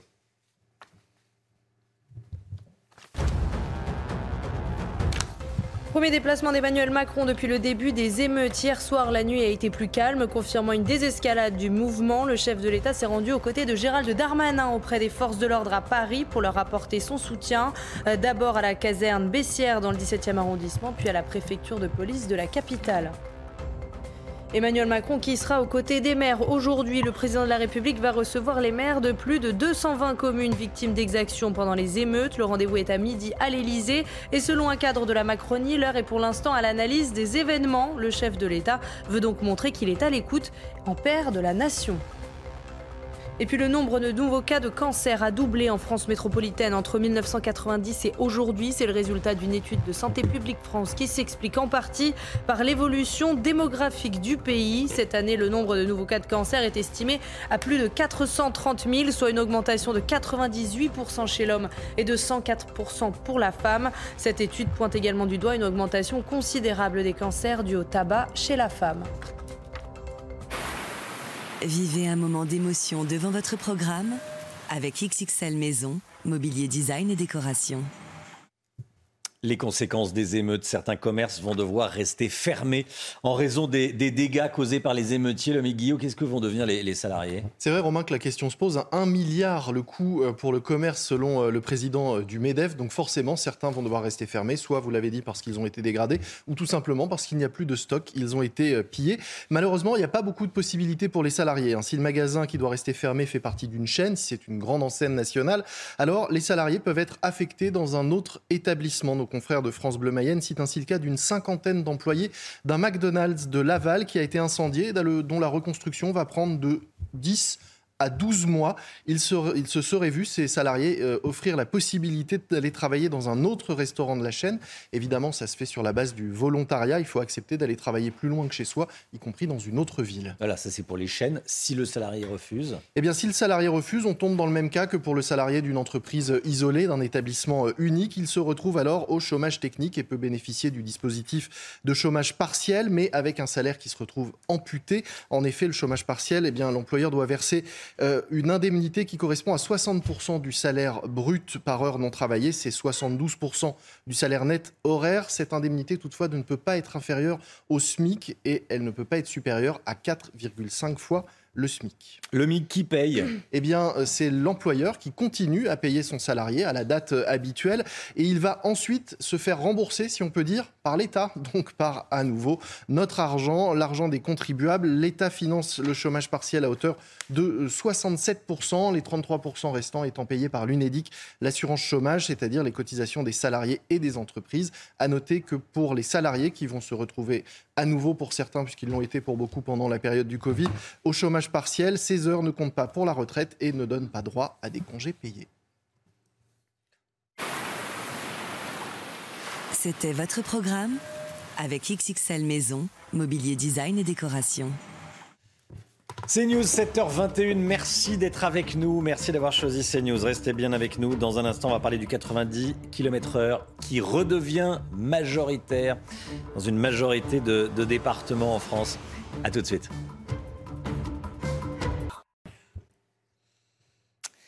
On est avec vous, Pierre Chasseret. Bonjour Pierre. Bonjour Romain. Le département du Doubs abandonne le 80 km/h sur certaines de ses routes cet été. C'est le 47e département, Pierre, qui fait ce choix. Oui, vous savez, en 2018, on nous disait que c'était pas possible, que mmh. c'était fini, plié et que ce serait 80 km/h partout. Eh bien, c'est raté. en janvier 2020, déjà, le premier département à rebasculer à 90 km/h, c'était la Haute-Marne. Et puis, à la suite de la Haute-Marne, il y a eu un effet domino parce qu'on s'est bien rendu compte qu'il n'y avait pas davantage d'accidents. Cette fois-ci, c'est donc le Doubs, préfecture du Doubs, Besançon qui va passer à 90 km/h sur 28% de son réseau routier départemental. Ça répond à 1044 km de voirie très exactement. Ce sont les axes majoritaires sur lesquels on a besoin de circuler dans des zones, euh, pour la plupart du temps, dénuées d'autoroutes. Donc on a besoin quand même de gagner un petit peu de temps. Alors, 80 ou 90 km/h cet été, la règle ne sera donc pas la même dans chaque département sur la route des vacances. Si on prend la nationale, euh, ça risque de changer. 80, 90, hop, On est en France ou suivre. pas suivre. Donc on va faire quelque chose d'extrêmement complexe parce que simple, ce serait beaucoup trop compliqué. Donc je vous présente la carte de France de vos départs en vacances. Vous allez voir en rouge les départements qui sont partiellement à 90, c'est-à-dire un coup c'est 80, un mmh. coup c'est 90, et on voit bien les quelques départements qui qui, pour l'instant, sont en train de croître. Le nombre de départements qui repassent totalement à 90 km/h. C'est l'Allier, l'Ardèche, l'Aveyron, le Cantal, la Corrèze, la Creuse et le Puy-de-Dôme. D'accord. En gris, 80 km/h. Et Hongrie, 80 km/h. Vous voyez, concentré sur les régions euh, qui sont le plus au, Aussi, niveau, faut suivre. au niveau de la mer. Parce, et pourtant, c'est là Ouais. qu'on a le plus d'accidents d'ailleurs. Il faut savoir que la quasi-totalité des accidents pendant l'été surviennent bah, à l'endroit où on roule, hein, évidemment, donc proche du littoral français. Bon, les routes nationales ne sont pas concernées? Et là, c- ça se complique. C'est-à-dire dans les départements où vous êtes totalement à 90. C'est uniquement sur les départementales, car l'État ne veut pas revenir en arrière sur cette règle et laisse ces nationales, les plus sûres, à 80 km/h. C'est difficile, on y perd son latin. Et, et, euh, j'ai pris un, un département quand même pour regarder, pour regarder si véritablement le 80 km/h apportait quelque chose. Au pif total, la Seine-Maritime, c'est-à-dire le département euh, du Havre, la ville d'Édouard Philippe, Premier ministre, qui avait instauré la réglementation. Le nombre de décès a clairement augmenté depuis le passage à 80 km/h. Pas de lien entre les deux, non. Mais il est aussi bête de croire qu'on va baisser le nombre d'accidents en changeant un 9 par un 8 par un- sur un panneau que l'inverse. La réalité, c'est que la sécurité sur les routes, elle est plus relative au comportement et non à un simple numéro. Elle est bien, la Sophie. Normal, elle a regardé les chroniques auto sans se stresser avec Avatacar, les garages proches de vous. Le temps tout de suite et on commence avec la météo des plages, Alexandra Blanc. Votre programme avec Rosbay, soin d'excellence pour sublimer vos cheveux.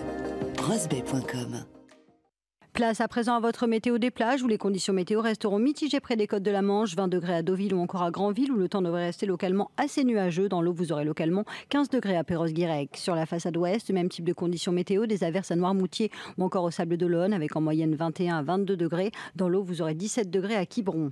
Dans le sud-ouest, on retrouvera également de la grisaille, 26 degrés à Arcachon, 25 degrés à Lacano. Dans l'eau, vous aurez localement 22 degrés à Royan où l'indice UV sera de 8. Autour du golfe du Lion, c'est toujours l'été, 29 degrés à Palavas, 31 degrés à Valras, plein soleil, pas un seul nuage à l'horizon. Dans l'eau, vous aurez 22 degrés du côté de Sanary. Entre la côte d'Azur et la Corse, le temps restera brumeux à Antibes ou encore à Cannes. En revanche, plein soleil à Ajaccio où vous aurez localement jusqu'à 23 degrés dans l'eau. Votre programme avec Rosbay, soin d'excellence pour sublimer vos cheveux. Rosbay.com Le temps, Alexandra Blanc. Regardez votre météo avec Samsonite Proxys. Légère, résistante, durable. Une nouvelle génération de bagages. Journée mitigée au nord encore aujourd'hui, Alexandra. hein. Oui, en effet, des conditions météo maussades sur les régions du Nord et pourtant au mois de juin, c'est là qu'il a fait le plus beau puisque regardez, on a eu plus de soleil à Strasbourg qu'à Pau en ce mois de juin 2023. 358 heures de soleil à Strasbourg contre seulement 169 heures de soleil du côté de Pau. De quoi faire des jaloux. Donc sur les régions du Nord, on a eu vraiment beaucoup de soleil sur le Nord et un petit peu moins dans le Sud. Aujourd'hui, on échange les rôles avec au programme un temps très mitigé, très nuageux sur les régions du Nord, arrivé d'une nouvelle perturbation par la Bretagne. Dans l'après-midi, cette perturbation va donner localement euh, quelques orages entre la Bretagne et la Normandie. On retrouvera également un temps assez brumeux, assez nuageux, assez maussade finalement entre le bassin parisien, le nord ou encore le nord-est. On retrouvera en revanche un temps beaucoup plus lumineux en allant vers la côte d'Azur, la Corse ou encore du côté des Alpes. Les températures ce matin un petit peu fraîches en Champagne, 9 degrés ce matin contre déjà 21 degrés pour nos amis de Perpignan. Et dans l'après-midi, température un peu fraîche au nord de la Loire avec seulement 20 degrés en Bretagne, 24 à Paris contre localement jusqu'à 31 degrés autour du golfe du Lion. Sachez qu'à partir de jeudi, vendredi, il va faire très chaud quasiment partout. On attend en moyenne 30 à 35 degrés à l'échelle nationale entre samedi et dimanche, juste pour le départ, pour les départs en vacances. C'était votre météo avec Samsonite Proxys. Légère, résistante, durable. Une nouvelle génération de bagages. Vous regardez la matinale de CNews. Merci d'être avec nous à la une ce matin. Beaucoup de peines de prison avec sursis et de condamnation à de la prison ferme, mais sans incarcération. Quel est le bilan des premières comparutions devant la justice des pilleurs et des casseurs? Le détail avec Célia Barotte. A tout de suite, Célia. Les émeutiers n'ont pas épargné les petites communes. Elles vont devoir se relever. On est allé dans les Deux-Sèvres. Et puis les maires qui ont subi des violences vont être reçus à l'Elysée aujourd'hui. Vous allez entendre le maire modem de Fontaine en Isère. Il a été pris pour cible par des émeutiers le week-end dernier. Place au premier bilan, après ce qui ressemble à une accalmie. Célia Barotte, on va faire le point avec vous. Premier bilan judiciaire. Je voulais qu'on s'arrête quelques instants avec vous sur euh, ce qui se passe dans les, tribunaux. Euh, combien de personnes ont été placées en garde à vue en France depuis le début des émeutes? On a les derniers chiffres. Les derniers chiffres, à la date du 1er juillet, on a compté depuis le début des émeutes en France plus de 3900 gardes à vue qui ont été menées. Plus de 600 ont conduit à une présentation devant un magistrat. 360 personnes ont déjà été jugées en comparution immédiate en France et un peu moins d'une centaine ont été sanctionnées à de la prison ferme sont concernés les majeurs, puisque je vous le rappelle, les mineurs seront jugés par une juridiction spécifique. C'est dans la commune de Senlis, dans l'Oise, il y a eu des euh, comparutions immédiates hier. Hein. Dans l'Oise, 10 hommes âgés de 19 à 28 ans ont été euh, condamnés. Le parquet avait requis des euh, peines fermes sous bracelet électronique pour plusieurs des prévenus et un stage de citoyenneté a systématiquement été prononcé. Regardons désormais le détail de ces condamnations. Alors pour avoir pillé une épicerie et trois bars tabac à Creil, deux individus ayant un casier judiciaire ont été condamnés à 9 et 10 mois de peine à effectuer sous bracelet électronique. Pour les mêmes faits, deux autres prévenus sans casier ont été euh, condamnés à 6 et 9 mois avec sursis. À Villers-Saint-Paul, deux hommes ayant transporté euh, des mortiers d'artifice ont été condamnés à 4 mois de prison avec sursis. Et un profil, ce jeune homme de 20 ans euh, sans casier judiciaire qui a écopé de 105 heures de travaux d'intérêt général pour avoir incendié une poubelle au milieu de la chaussée à Crépy-en-Valois et détérioré la route. Alors, on se souvient tous de l'attaque du magasin Nike dans le quartier des Halles à, Paris. Il y a eu des comparutions immédiates hier. On en sait plus sur euh, certains des, voleurs. Ils ont une vingtaine d'années. Ils sont euh, au nombre de quatre. Quatre hommes. Deux d'entre eux étaient euh, jugés pour le pillage du, magasin Nike, mais aussi pour d'autres enseignes. Alors les deux autres, c'est pour le recel de cette marchandise volée. Ces quatre hommes sont âgés, je vous, le disais, d'une vingtaine d'années. Trois d'entre eux sont multirécidivistes et certains ont déjà fait de la prison. L'un est de nationalité française, l'autre de, de, nationalité sénégalaise. Les, les deux autres sont algériens en situation irrégulière, dont l'un d'entre eux euh, est euh, même sous OQTF. Avec la grève nationale des greffiers, leur jugement a été reporté à une date ultérieure, mais ils restent en détention provisoire. Célia Barotte. Voilà, c'est extrêmement précis. Merci beaucoup, euh, Célia. Même les très petites villes ont été touchées par les émeutes et dans les campagnes, il est encore plus difficile de s'en remettre, Chana. Hein. Et à Bressuire, dans les Deux-Sèvres, les habitants n'avaient jamais vu ça de leur vie. Alors même si les dégâts ne sont pas considérables, de nombreux commerces ont été euh, saccagés, notamment euh, le week-end dernier. Reportage signé Michael Chailloux. Bressuire, 20 000 habitants, a soutenu son élu comme dans de nombreuses villes de France ce lundi midi. La petite ville à la campagne, nichée dans le nord de Sèvres, n'a pas été épargnée. Nous ne sommes pas une petite île euh, protégée. Euh, nous, la, société qu'il y a à Bressuire est dans la même souffrance que la société dans d'autres euh, villes, qu'elles soient petites, moyennes ou grandes. Minuit 40, samedi soir, ils sont une vingtaine d'individus cagoulés à descendre la principale rue commerçante, comme on le voit sur ces images de vidéosurveillance. Deux commerces de téléphonie sont dégradés et en partie pillés, comme ce bar dont la vitrine a été fracturée. Quand on a vu ce qui s'est passé samedi soir, en fait, on n'a pas compris, on est resté abasourdi en fait. Euh, c'est une situation qui nous dépasse en fait. Euh, on s'y attendait complètement pas. Quoi. La passante que l'on voit sur les images est brutalement bousculée, une situation inédite à Brissuire qui provoque des réactions fortes de certains habitants. On entend parler qu'il pourrait y avoir une milice même, je vois, on ne sait pas plus. les commerçants euh, Oui, oui, oui, les commerçants ou les privés aussi, hein, parce que tout le monde a un peu peur aujourd'hui. Hein. Madame le maire tente de maintenir la cohésion de sa population. Ce qui s'est passé ce week-end a cassé quelque chose, d'autant qu'avant de s'en prendre au commerce, la petite bande avait lancé des bombes incendiaires sur la gendarmerie qui a dû faire appel à des renforts.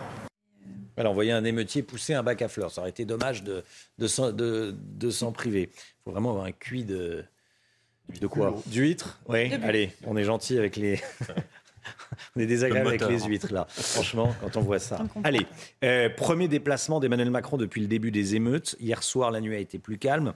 Le chef de l'État s'est rendu aux côtés du ministre de l'Intérieur dans une caserne de police du 17e arrondissement de la capitale, Chana. Hein. Et puis à la préfecture de police de Paris. Et sur Twitter, Emmanuel Macron écrit Policiers, gendarmes, sapeurs-pompiers, merci pour votre mobilisation exceptionnelle ces dernières nuits. Je sais combien celles-ci ont été euh, difficiles pour vous et vos familles. Vous avez mon soutien. Et puis Emmanuel Macron reçoit euh, aujourd'hui à l'Élysée plus de 220 maires victimes d'exactions pendant euh, ces émeutes. Parmi eux, le maire modem de Fontaine en Isère. Oui, il a été pris pour cible par des émeutiers le week-end dernier. La mairie et la salle culturelle de la commune ont été dégradées et incendiées. Deux hommes impliqués ont été mis en examen. L'élu nous en dit plus sur ce qu'il attend de cette rencontre avec le chef de l'État. J'attends de savoir comment on va pouvoir être accompagné, notamment dans la réouverture et la réparation de nos équipements euh, publics, euh, puisque même si nous sommes assurés en tant que collectivité, vous savez qu'il y a un certain nombre de franchises sur chaque bâtiment, hein, qui peuvent des fois atteindre des dizaines de milliers d'euros, ça veut dire des frais supplémentaires euh, pour nos collectivités. et donc forcément, ça veut dire que derrière, ce sont nos habitants qui payent. Et une commune comme la nôtre, qui est assez populaire, a vraiment besoin du soutien financier euh, du gouvernement et des autres collectivités pour euh, pouvoir euh, réouvrir au plus vite ces bâtiments et donc forcément les réparer, investir dans du nouveau matériel pour que tout soit en ordre le plus rapidement possible. Et pendant les émeutes de ces derniers jours, beaucoup de mortiers d'artifice ont été tirés sur les forces de l'ordre. Pourtant, ces artifices illégaux sont ces artifices sont illégaux à la vente, Chana. Hein. oui, alors ce matin, on se demande comment mm. et pourquoi les émeutiers en sont presque tous équipés. Réponse dans ce reportage de Mathilde Couvillère-Flornois. Des tirs de mortier en pleine rue, utilisés comme projectiles sur les forces de l'ordre. Ces artifices sont en réalité, en langage pyrotechnique, des chandelles romaines. Voilà une chandelle romaine. Ah, c'est un grand tube en fait. Et euh, à l'intérieur, il y a des projectiles qui sont empilés. Euh, ces projectiles passent, partent toutes les trois secondes. Ces chandelles sont illégales à la vente aux particuliers, pourtant de plus en plus d'émeutiers en possèdent. Pour Bernard Déhomme, ces artifices sont assez faciles à se procurer. Ces produits viennent euh, essentiellement d'Asie, de Chine. Il suffit d'avoir l'argent pour payer pour que ces gens-là vendent, alors que normalement, ils n'ont pas le droit de vendre des gens non identifiés. Selon lui, 98% des ventes illégales se font sur Internet. Il réclame donc plus de contrôle de la part du gouvernement. Ça peut dégénérer et il faudrait quand même qu'un jour les autorités euh, prennent conscience de, ce fait qu'on euh, peut passer de l'artifice de divertissement euh, aux armes militaires. L'achat, l'utilisation et la vente de mortiers d'artifice à des non-professionnels sont punis par des peines allant jusqu'à 6 mois d'emprisonnement et 7500 euros d'amende.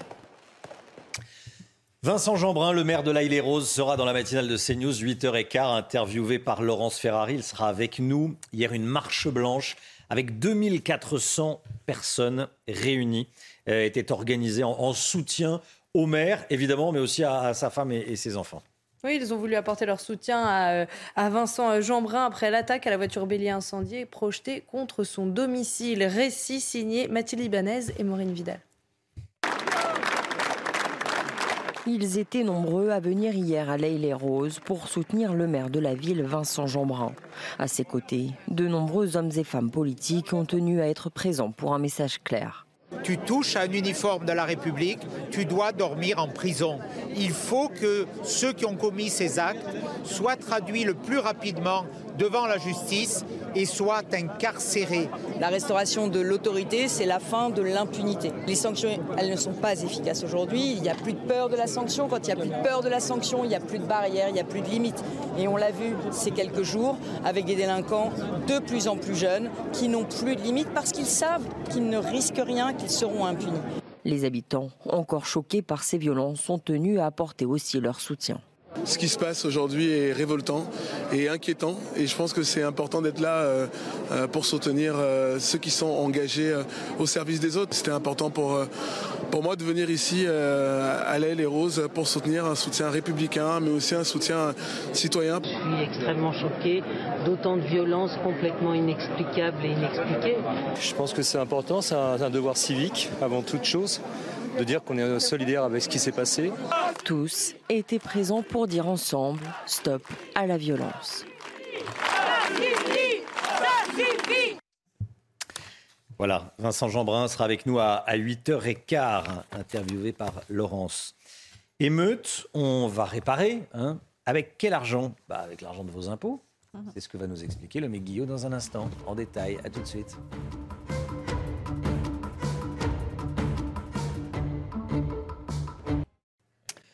C'est News, il est 8h moins le quart. Merci d'être avec nous. Tout ce qu'il faut savoir dans l'actualité ce matin avec Chanel Housteau. Un milliard d'euros de dégâts pour les entreprises. C'est le premier bilan dressé par Geoffroy Roux de Bézieux, le patron du MEDEF depuis le début des émeutes. Au total, 200 commerces, 300 agences bancaires et 250 bureaux de tabac ont été pillés ou détruits en France. Dans une interview au Parisien, Geoffroy Roux de Bézieux se dit confiant sur le fait que les commerces concernés seront indemnisés.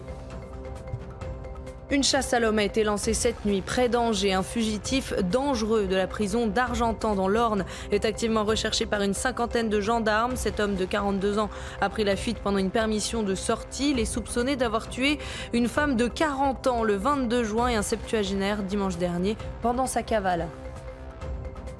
Et puis la France a rapatrié 10, femmes et 25 enfants détenus dans les camps de prisonniers djihadistes dans le nord-est de la Syrie. C'est la quatrième opération de ce genre cette année. Le Quai d'Orsay a précisé que les mineurs ont été remis au service chargé de l'aide sociale à l'enfance. Quant aux adultes, elles sont remises aux autorités judiciaires compétentes. Chana, euh, vous le disiez à l'instant, hein, un milliard, au moins un milliard d'euros de, dégâts et, de coûts pour les entreprises après ces, émeutes, euh, notamment à cause des, dégradations sur les commerces, les agences bancaires. On va aller à Lyon. À Lyon, près de 50 commerces ont été vandalisés et pillés le week-end dernier. Nos équipes sont allées à la rencontre des commerçants qui ont été pillés. Reportage CNews d'Olivier Madinier et de Corentin Brio. Regardez. Après un week-end d'émeutes et de violence à Lyon, il est maintenant l'heure pour les commerçants de faire l'état des lieux des dégâts. Constater, porter plainte, euh, protéger le magasin, sécuriser. Donc, euh, donc il y avait pas mal de travail. Entre les dégradations et les pillages, les commerçants sont en colère, mais ne veulent pas se laisser abattre que l'idée c'est de ne pas rester proscrit comme ça et euh, de passer à la vitesse supérieure. Donc là, voilà, on est en train de remettre en place un petit peu le magasin, ce qui peut être. On a tout déblayé samedi en fin de journée. Une remise en route rapide nécessaire pour accueillir les prochains clients de la meilleure manière possible. Et euh, on a euh, notre site internet qui est actif et donc du coup, bah voilà, on est venu ce matin et on commence à préparer les commandes pour que pour les gens qui commandent euh, en ligne, ce soit le plus transparent possible. de la même façon, même si malheureusement le matériel ne sera pas dans les vitrines, on va essayer de rouvrir des demain pour pouvoir accueillir nos clients. Au total, plus d'une cinquantaine de boutiques ont été pillées ce week-end à Lyon on en parle ce matin dans la matinale. La Turquie nous fait la leçon et se mêle des, affaires en France et nos émeutes des émeutes en France. Le président Erdogan a pris la parole hier, Chana. Hein. Et selon lui, le passé colonial et le racisme institutionnel sont à l'origine de cette explosion sociale. Écoutez. Dans les pays connus pour leur passé colonial, le racisme culturel s'est transformé en racisme institutionnel. L'architecture sociale construite par cette mentalité est à l'origine des événements qui ont commencé en France et se sont étendus à d'autres pays en peu de temps. Voilà, après l'Algérie et, l'Iran, c'est donc la, Turquie qui nous fait la leçon. tiens, un commentaire, euh, Jérôme Béglé, sur ce que vous entendez là pas très élégant, mais il a beau jeu de le faire, si je puis dire, ou mauvais jeu de le faire. Ou mauvais jeu de le faire, oui. Ouais. Allez, l'économie, tout de suite avec Lomi Guillot. Vivez un moment d'émotion devant votre programme avec XXL Maison, mobilier design et décoration. Après les très nombreuses dégradations survenues ces derniers jours, les collectivités locales commencent à chiffrer les dégâts et à débloquer des aides d'urgence. Des aides qui ne sortent pas de nulle part, mais de la poche des, contribuables. Hein. Il n'y a pas de miracle. ah oui, ça, quand on commence à se demander, euh, Romain, qui va payer, la réponse n'est pas à hmm. chercher bien loin en général. C'est vous, hein. c'est nous tous avec l'argent des impôts. Beaucoup de collectivités ont déjà annoncé euh, des plans d'urgence avec de l'argent public pour les réparations, qu'il s'agisse des bâtiments publics ou encore des entreprises. À Lille, la ville a monté une cellule d'accompagnement des commerçants afin de voir quelle aide leur apporter. La région Grand Est a débloqué une aide d'urgence de 10 millions d'euros, 5 millions pour les bâtiments et 5 millions pour les entreprises et les commerces. À Marseille, ce sont 2 millions d'euros qui vont être versés aux entreprises en, difficulté suite aux émeutes. En Ile-de-France, on continue hein, dans la liste des dégradations. On commence à avoir une idée du montant de la facture. Rien que pour les transports en commun, c'est 20 millions d'euros. Il faut rajouter 20 millions de plans d'urgence euh, que Valérie Pécresse, présidente de la région, a annoncé euh, débloquer. Et tout ça en attendant des aides plus spécifiques, toujours avec votre argent, toujours avec les impôts, prévus à la fois pour les municipalités et pour les entreprises. Que demandent les entreprises victimes des émeutes, justement? Eh bien, elles ont quatre grandes demandes. La première, sans surprise, des aides, là encore, et il en faut. Hein. Le patron du MEDEF, on l'a dit, estime la facture totale à plus d'un milliard d'euros. De son côté, la CPME, c'est la Confédération des petites et moyennes entreprises, demande la mise en place d'un plan, d'un fonds de secours pardon, pour les entreprises, encore de l'argent du contribuable, et un allongement des prêts garantis par l'État, les PGE, accordés pendant la crise sanitaire. Dans les autres demandes, les entreprises veulent un traitement, euh, plus de temps pour le traitement des formalités, un mois au lieu de cinq jours pour déclarer les sinistres, une priorité dans les commissariats pour euh, pouvoir déposer plainte plus rapidement, troisième demande, des procédures, des d'expertise raccourcies, et puis enfin un peu d'air avec le report des échéances sociales, fiscales et si possible bancaires. Là, ce n'est pas de l'argent qui va sortir des caisses de l'État, mais de l'argent qui ne va pas rentrer, ou en tout cas pas tout de suite. Le mix, c'est vraiment aux contribuables de payer tout ça Non, évidemment. Hein, la logique voudrait que ce soit évidemment les casseurs et pilleurs qui soient les payeurs. Mais tout le problème, c'est d'abord d'identifier les, fauteurs de troubles, puis de les faire payer si toutefois ils sont solvables, euh, et de faire payer, pourquoi pas, les parents d'une façon ou d'une autre s'il s'agit de délinquants mineurs, comme on l'a vu dans de nombreux cas, avec notamment la suspension ou la suppression des euh, aides sociales, mais aussi la suppression des tarifs réduits hein, pour euh, les familles responsables de dégradation dans les transports, dans les cantines, dans les piscines ou les crèches, autant de dépenses et d'aides qui sont financées par la solidarité nationale et qui n'ont sans doute pas à aller à des personnes qui, elles, ne jouent pas le jeu. C'était votre programme avec XXL Maison, Mobilier Design et Décoration. 7h50. Regardez ce que dit Agnès Verdier-Molinier ce matin dans le, dans le Figaro. C'est toujours en lien avec ce que vous dites. Euh, après les émeutes, ce sont les casseurs qui devront payer la note, pas le contribuable. Elle euh, sort sa calculette, Agnès, et elle dit bon voilà, c'est aux parents de payer, et elle fait les, comptes. Euh, là, regardez, ce sont les chiffres qui sont importants. 10 milliards d'euros de politique de la ville, c'est le coût de la politique de la ville chaque année. 10 milliards d'euros. Ensuite, on ajoute dépenses de HLM, dépenses d'APL, dépenses d'aide sociale, secrétaire de ressources. Au total, 100 milliards d'euros par an. 100 milliards d'euros par an. Un milliard de dégâts. On voit où on peut trouver l'argent. Effectivement, oui, c'est vrai. On sent que vous êtes l'homme de chiffres. On voit l'homme de. Les comptes de, la France seraient bien tenus si monsieur était à Bercy. Ah, bah. Pour l'instant, c'est Bruno Le Maire, mais. Euh, c'est très bien. Et c'est très bien comme ça. Bon. Allez, non, plus sérieusement, 100 milliards d'euros par an, sont d'après les comptes de, l'IFRAP, d'après les comptes d'Agnès Verdier-Molinier. On en parle ce matin, bien sûr. Allez, 7h51. On va continuer à parler des émeutes avec vous, Jérôme Béglé. À tout de suite sur CNews.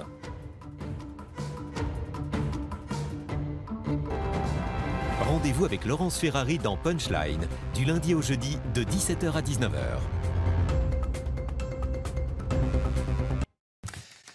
La politique avec vous, Jérôme Béglé. Bonjour Jérôme. Bonjour Romain. On va parler évidemment de la situation euh, actuelle, des émeutes. Les maires ont payé un lourd tribut des violences qui ont embrasé la France. Au moins 220 maires ont été menacés ou brutalisés. Comment en est-on arrivé là? Avec une pointe d'humour, les 35 000 maires de France euh, disaient qu'ils se trouvaient à portée de baffe de leurs administrés. C'est ce qui rendait leur mission à la fois importante et évidemment exaltante. Là, les voici désormais à portée de voitures biliers, voire de tirs d'armes à feu. Pour les citoyens, la République, c'est le président de la République et c'est le maire. Députés, conseillers départementaux ou régionaux, ils n'ont plus aucun poids euh, et ne sont plus les relais qu'ils furent jusqu'au début des années 2000. Ils sont aujourd'hui anonymisés à l'excès. Si je vous demande le nom de votre député, de votre sénateur ou de président de votre département sur ce plateau, je parie que vous serez bien en peine de me répondre. La faute, bah, la faute au euh, mépris dans lequel Emmanuel Macron, lors de son premier mandat en tout cas, a tenu tous ses élus. La faute également à la perte d'influence de l'Assemblée nationale et de ses députés. Un petit exemple frappant de l'éloignement des députés et de leurs électeurs. Autrefois, ils disposaient de ce qu'on appelle une cagnotte parlementaire, c'est-à-dire de quelques dizaines de milliers d'euros chacun qu'ils pouvaient attribuer à des projets locaux, restauration de monuments, construction de salles des fêtes, d'équipements sportifs, de projets culturels. Mais voilà, les députés macronistes de 2017 ont voulu mettre un terme à ce qu'ils prenaient pour du clientélisme. Résultat, on a encore éloigné le député de ses électeurs.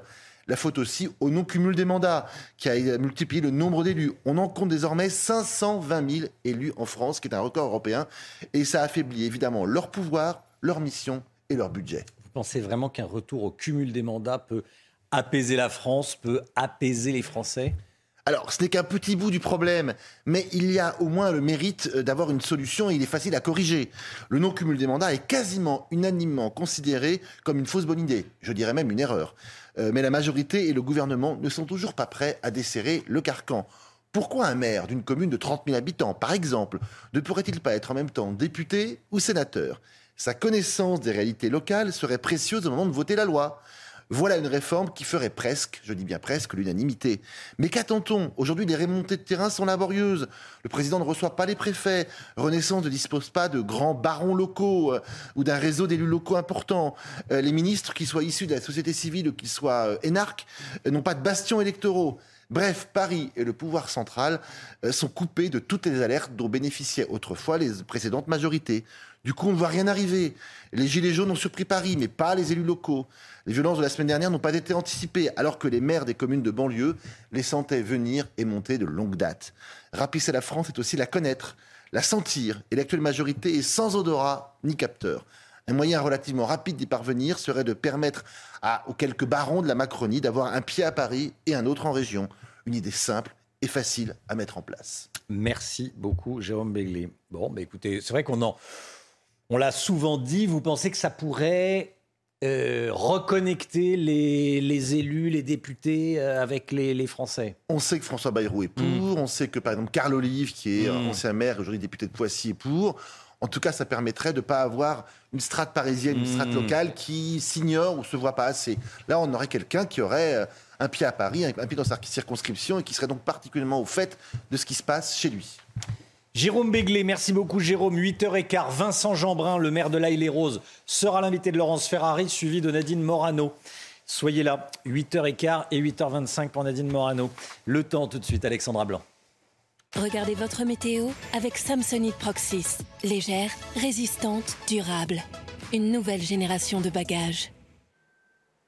Ravi de vous retrouver avec des conditions météo mitigées sur les régions du Nord aujourd'hui avec l'arrivée d'une nouvelle perturbation. On va retrouver quelques orages principalement entre la Bretagne et la Normandie. Le temps restera également assez nuageux entre les Hauts-de-France, le bassin parisien ou encore les Ardennes. On retrouvera en revanche un temps beaucoup plus lumineux sur le centre, sur le Lyonnais ou encore entre la région PACA et euh, la Corse. Côté température, ça reste un petit peu frais sur les régions du Nord, notamment en Bretagne avec seulement 20 degrés cet après-midi. Température donc légèrement en dessous des normales de saison. À Paris, vous aurez 24 degrés, 27 degrés tout de même à Dijon ou encore 29 degrés à Lyon. Et puis on aura de la chaleur autour de l'arc méditerranéen avec localement 31 degrés entre Marseille et Montpellier. La suite du programme demain, les orages vont se cantonner aux régions du sud avec des orages parfois assez forts, principalement en montagne hein, sur les Pyrénées, le Massif central ou encore en allant euh, vers les Alpes. On retrouvera une amélioration sur les régions du nord et toujours du grand beau temps autour du golfe du Lion avec néanmoins un petit peu de vent entre Corse et continent. Côté température, ça devrait rester à peu stationnaire.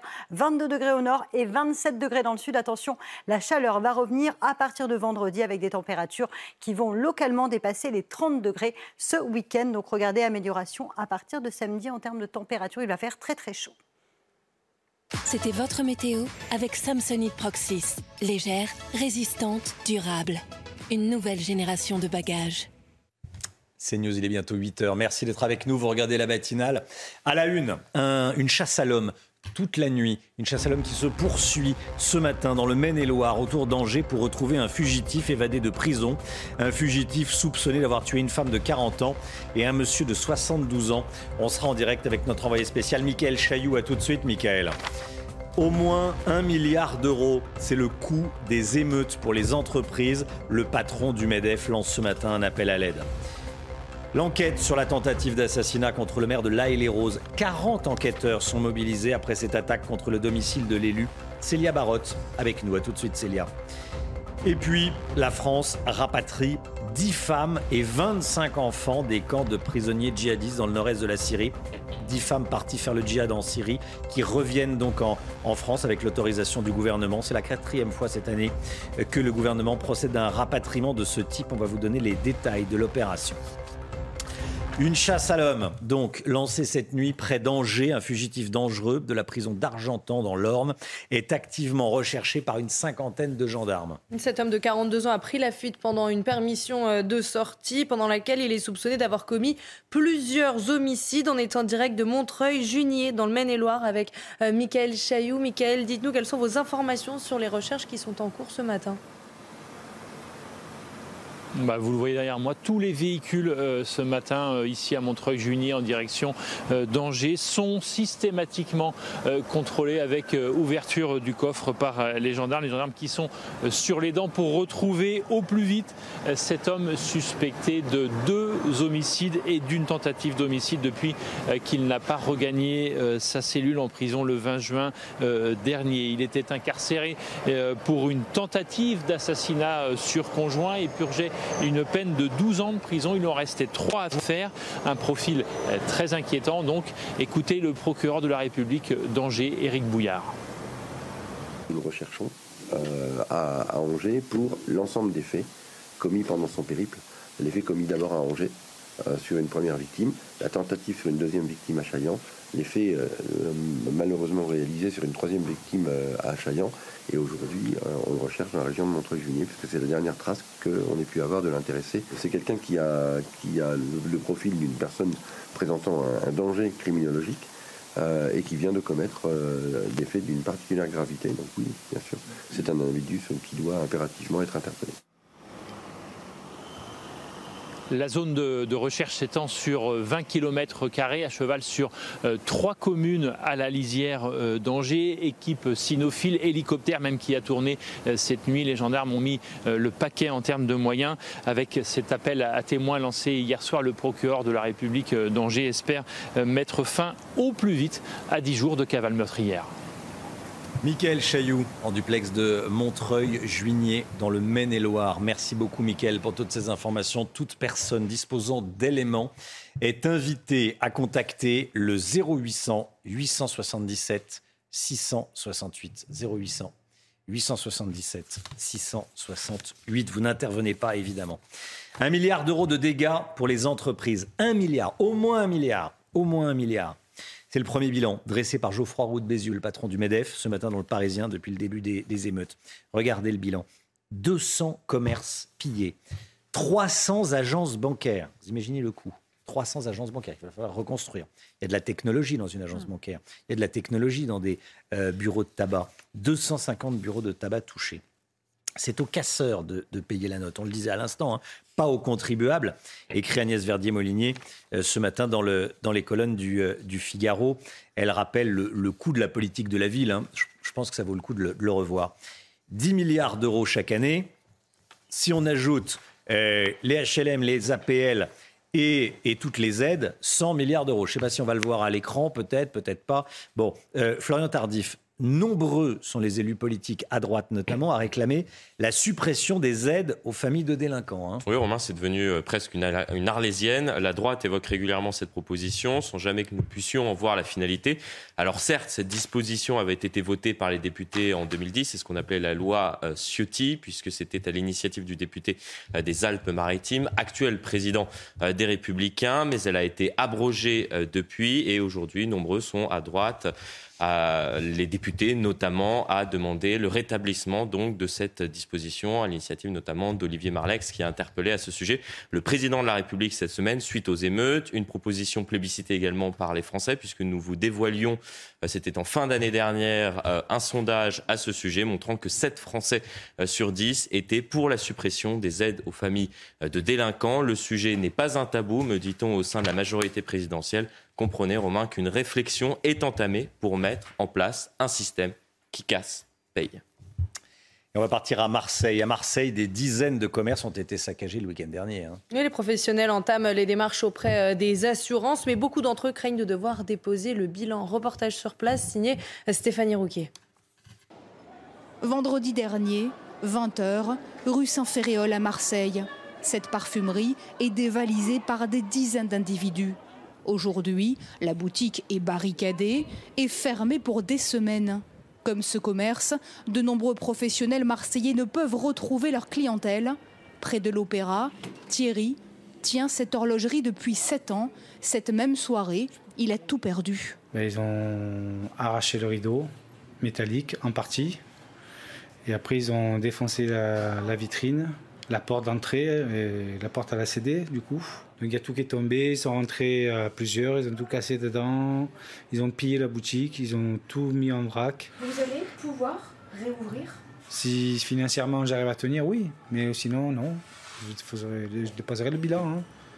Certains ont été épargnés, ceux avec des systèmes de sécurité plus élaborés ou d'autres avec des produits qui n'intéressent pas les pilleurs. Mais nous, ils ne nous ont pas touchés parce que nous, on vend à 5 et à 10 euros des produits qu'eux, ils préfèrent que des marques. Les commerçants s'inquiètent à présent pour la saison. De nombreux touristes, apeurés, ont quitté la cité phocéenne. Vincent Jeanbrun, le maire de La les roses sera l'invité de Laurence Ferrari dans quelques instants à 8h15. L'occasion pour nous de faire un point sur l'enquête pour tentative d'assassinat après euh, l'attaque de la maison du, maire avec euh, sa femme et ses enfants à l'intérieur. Célia Barotte, vous avez les toutes dernières informations. 40 enquêteurs sont, mobilisés après cette attaque contre le domicile de l'élu. Hein. Une quarantaine d'enquêteurs mobilisés aux côtés du groupe criminel euh, du service de la police judiciaire. Alors l'enquête se poursuit de manière très active. C'est avec ces mots que le procureur de la République de Créteil s'est exprimé dans un communiqué. Les traces et indices laissés sur la scène de crime au domicile du maire sont actuellement exploités par les enquêteurs. Même chose pour les images de vidéosurveillance. Et si nous n'en sommes qu'au début des investigations, les premières constatations permettent d'établir avec certitude que la voiture bélier incendiée avait été volée sur la commune de Fresnes dans la nuit de samedi à dimanche, même nuit euh, du drame.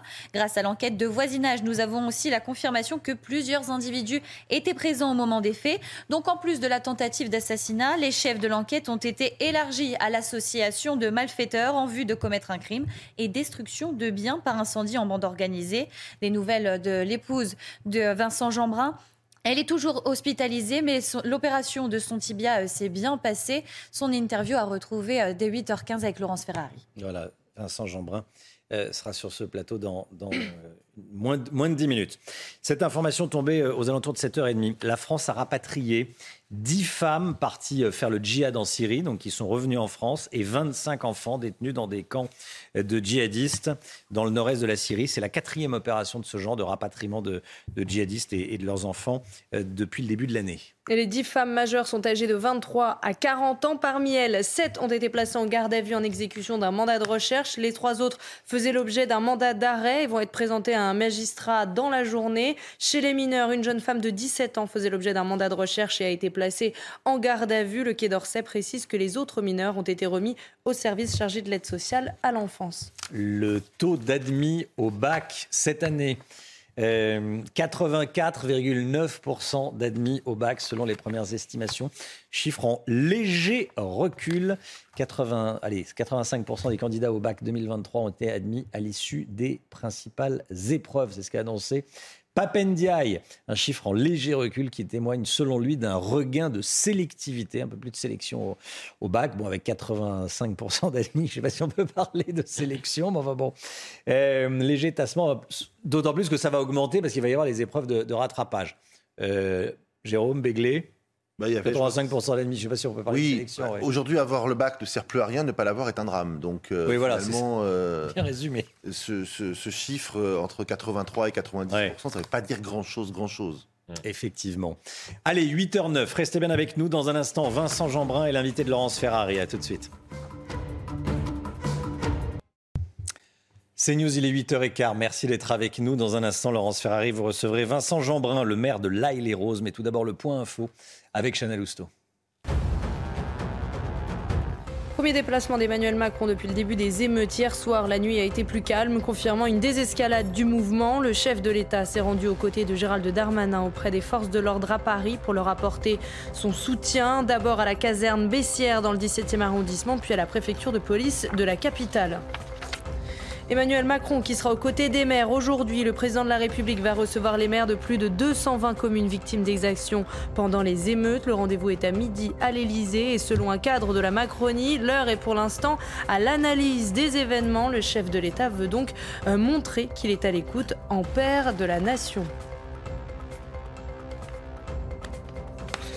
Et puis le nombre de nouveaux cas de cancer a doublé en France métropolitaine entre 1990 et aujourd'hui. C'est le résultat d'une étude de Santé publique France qui s'explique en partie par l'évolution démographique du pays. Cette année, le nombre de nouveaux cancers est estimé à plus de 430 000, soit une augmentation de 98% chez l'homme et de 104% chez la femme. Cette étude pointe également du doigt une augmentation considérable des cancers dus au tabac chez la femme. Laurence, Vincent Jeanbrun est votre invité ce matin. Bonjour Vincent Jeanbrun. Bonjour. Bienvenue dans la matinale de CNews. Merci euh, euh, d'avoir euh, choisi notre antenne pour vous exprimer. vous avez vécu l'enfer à travers l'agression de votre femme et vos enfants à votre domicile samedi soir. Je me mets à l'unisson de ceux qui nous regardent, qui sont des pères et des mères de famille, nos téléspectateurs et trises, pour vous demander tout simplement comment vont-ils? Comment va votre femme? Comment va vos enfants? Bah, C'est dur, c'est très dur. Objectivement, d'un point de vue santé, ma femme euh, va bien, son opération s'est bien passée et elle, euh, elle sortira cet après-midi de l'hôpital. Ce qui fait d'ailleurs que je profite de votre antenne pour, euh, pour pouvoir dire un grand merci à tous ceux qui nous ont adressé leur message de soutien et leur dire que bah, à partir du moment où elle sort de l'hôpital, moi je, vais arrêter un petit peu les médias et, mhm. je vais me concentrer sur ma famille mhm. parce qu'on en a besoin, on a besoin de se retrouver, on a besoin de guérir. c'est très dur pour les enfants, notamment pour, pour mon grand garçon. Qu'est-ce qui vous a dit, votre grand garçon, après ce qui s'est passé cette nuit-là? Il m'a dit beaucoup de choses. Je ne suis pas sûr d'avoir euh, envie de tout dire là ce matin, mais euh, ce qui est sûr, c'est qu'ils ont été très courageux, euh, les enfants aussi, et que, que c'est eux qui ont vécu l'enfer plus que, plus que moi. Moi, c'était l'enfer de ne pas pouvoir être là pour les protéger physiquement. Après, hier, à la, Grande Marche Blanche que nous avons organisée à, à les Roses, il y avait. il y avait des personnalités, y compris certaines qui avaient perdu leurs enfants dans les attentats de Toulouse. Donc en fait, ça nous oblige à dire oui, c'était un enfer et en même temps, on est mhm. vivant, on est là, on va se retrouver, on va guérir. Donc, euh, euh, il y a du positif. Votre femme a senti qu'elle était en danger au point de devoir fuir avec les enfants. Il venait pour tuer ces émeutiers. vous avez vu les images, mais n'importe qui, qui, a vu la scène de crime, en fait, comprend bien qu'il y avait une détermination farouche. Enfin, la, la, voiture bélier avait vocation non pas à s'arrêter sur le haut du jardin, mais clairement à percuter la maison. Euh, frustrés de ne pas pouvoir avoir percuté les maisons. On les voit mettre les, conteneurs, enfin on les voit pas, mais on, comprend qu'ils ont posé les conteneurs comme un chemin pour que les flammes aillent jusqu'à la maison. Euh, maison qui a commencé à prendre feu, d'ailleurs sans une intervention extrêmement rapide des pompiers, euh, la maison aurait été, aurait été touchée. Et surtout, c'était les cris, les hurlements, les, tirs de mortier. Enfin, je, je, n'étant pas sur place, c'est que, que les mots que ma femme a prononcés, mais mais, mais, oui, c'était cette volonté d'en de, découdre euh, et très probablement d'aller jusqu'au bout. Et quand elle s'est enfuie avec les enfants pour escalader et aller dans le, voisin jardin, ils ont ils l'ont visée?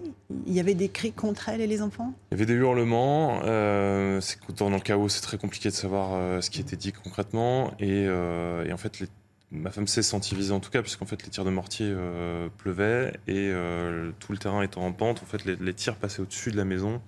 Euh, donnant l'impression qu'ils étaient en train de la poursuivre dans le jardin. Très probablement qu'ils eux-mêmes ont été arrêtés par le mur de flammes, donc ils ne sont pas lancés à la, poursuite. Ça, paraît peu probable, mais en tout cas, euh, oui, dans la panique, euh, la nuit était éclairée uniquement par les tirs de mortier. Enfin, c'était une pure folie. Tout était rouge, hein, disait votre petit garçon à propos de ces tirs de mortier. On sait que la voiture bélier qui a été utilisée contre votre domicile a été volée à Fresnes. Il y a donc tentative d'assassinat, association de malfaiteurs, destruction de biens en bande organisée.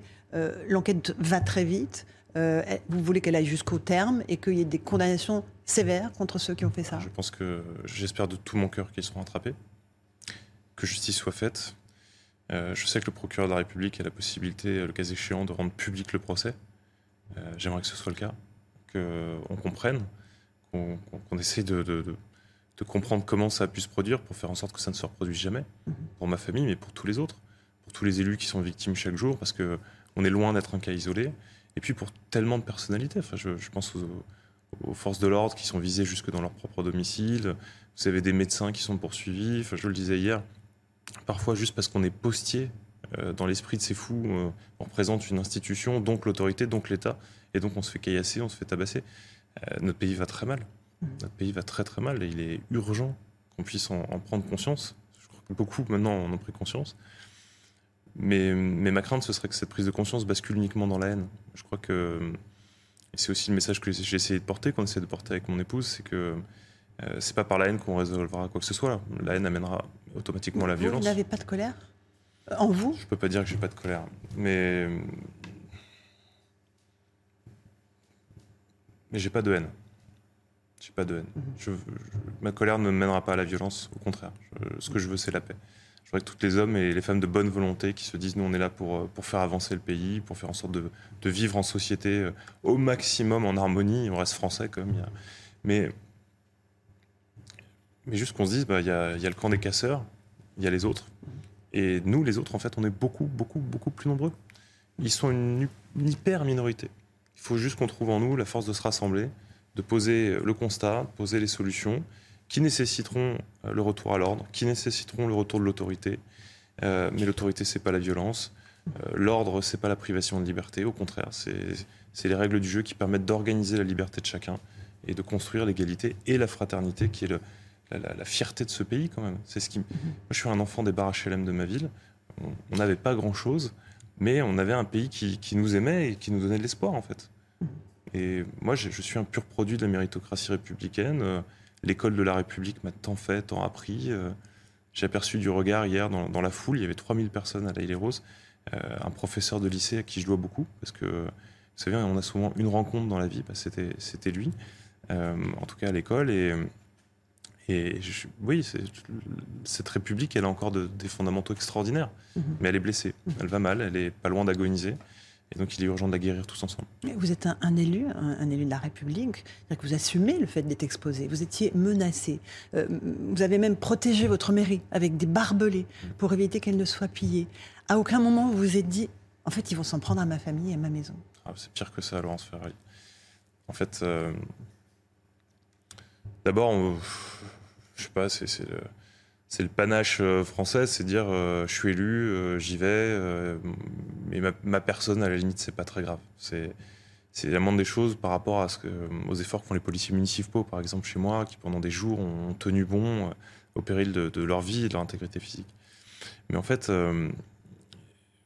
après la, la- nuit de jeudi à vendredi, qui était un chaos absolu, on s'est dit, c'est de la folie. En fait, ma maison, elle est sur un l'axe vraiment qui conduit de, la prison de Fresnes, où il y avait eu des émeutes terribles, euh, jusqu'à la, mairie et le commissariat de police nationale. Donc en fait, c'est un chemin que des émeutiers qui seraient euh, allés à Fresnes et qui, seraient euh, re- repoussés pourraient emprunter très facilement. Et donc, je, dis à ma femme, écoute, on, on garde pas les voitures devant la maison, on éteint tout et va dormir chez des amis. Et, et elle le fait. Et donc, pendant une nuit, elle n'est pas à la maison. La nuit suivante, euh, il y a uniquement 30 émeutiers vraiment violents sur la ville. Euh, Ils attaquent uniquement la mairie. On les repousse. euh, avec des forces de l'ordre de police nationale qui viennent en renfort. Et, c'était très fort. Et donc, la nuit suivante, la nuit du drame, il y a encore plus de police sur la ville, notamment parce qu'il y a- deux équipages, y compris de la BRI, qui sont, qui sont présents. On avait réussi à bien résister la veille. on les avait vus n'attaquer que la mairie.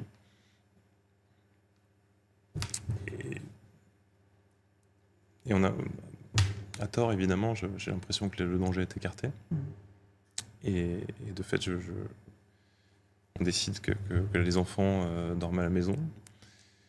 Et presque sur le ton de la blague, en fait, euh, ma femme me dit Bon, de toute façon, euh, s'ils attaquent, qu'est-ce que je fais? Et Je lui dis bah, Comme on s'était dit euh, de nuit avant, bah, tu, tu vas, tu, tu pars dans le jardin des voisins. Et puis, euh, puis voilà, mais c'était, on se l'est dit avec de l'humour, en fait, on n'y croyait pas. Et euh, quand même très inquiète. euh, elle, a cette idée d'aller mettre un escabeau au fond du jardin. Enfin. On pourrait en rire si c'était pas aussi grave. Et c'est cet escabeau qui, euh, leur permet, dans la nuit noire, euh, avec uniquement, je vous dis, cette lumière des, flammes de l'autre côté de la maison, qui fait que bah, ils vont pouvoir s'échapper avec tout, le stress, toute la, souffrance que vous pouvez imaginer, l'angoisse. La panique. La panique, clairement. Et c'est la panique qui fait que, bah, à un moment donné, une fois que les enfants sont passés de l'autre côté du mur, euh, et- ils crient évidemment. Et ils ont peur. Ma femme se précipite. euh, elle va un tout petit peu trop vite, se, se brise la jambe et, attend, euh, attend en se cachant dans un buisson avec les enfants, euh, les secours. Quand vous êtes rentré à votre domicile euh, après coup, euh, vous avez eu une petite surprise. On va, écouter ce que vous avez vu euh, depuis votre jardin. C'est les enfants de l'école qui est juste en face de votre domicile. On va juste écouter ce qu'ils vous disent.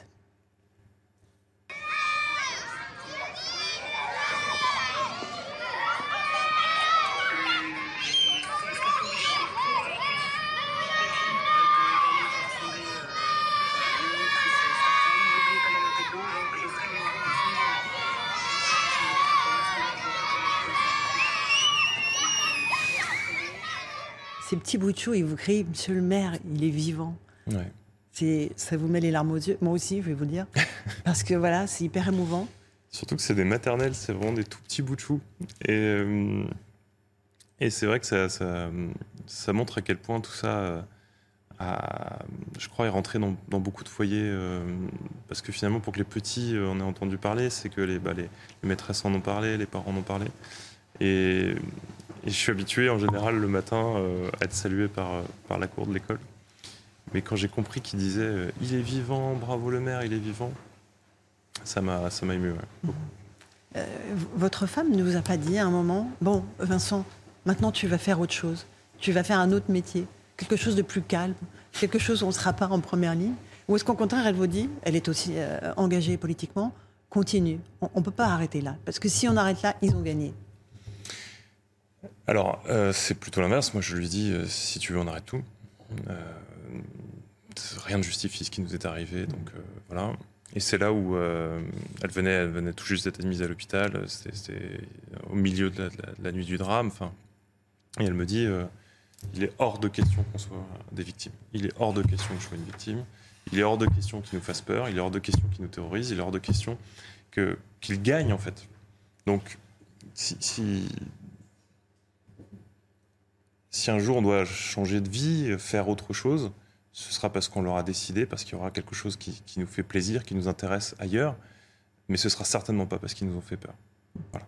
Et c'est ce qu'elle m'a dit avec une énergie et une force absolument incroyable. Et ben c'est ce qui me porte, euh, qui me tient debout depuis quelques jours. Euh, parce que ça se voit, j'ai pas dormi depuis des jours et des jours. Euh, mais je tiens debout parce que, parce que elle, au milieu de la souffrance qui était la sienne, elle a eu ces mots qui étaient de dire euh, on, est debout. On est debout. Et ce qui d'ailleurs me fait croire que euh, la République aussi, elle est blessée. Elle, est blessée, elle, est, elle aussi, elle a une jambe brisée, elle a posé un genou à terre. Mais si on accepte collectivement de dire bah, on n'a pas peur, on va pas se laisser terroriser, euh, et d'ailleurs on gagnera par l'amour et pas par la haine, alors, alors on peut se redresser. J'ai une dernière question, Vincent Jeanbrun. Quand on voit le profil des jeunes émotiers, il y a eu 3900 interpellations. Ils sont jeunes, 30% sont mineurs. Euh, parfois, ils n'ont jamais été connus des services de police. Vous dites quoi? On a, on, a, on a raté quelque chose? On n'a pas raté, on a.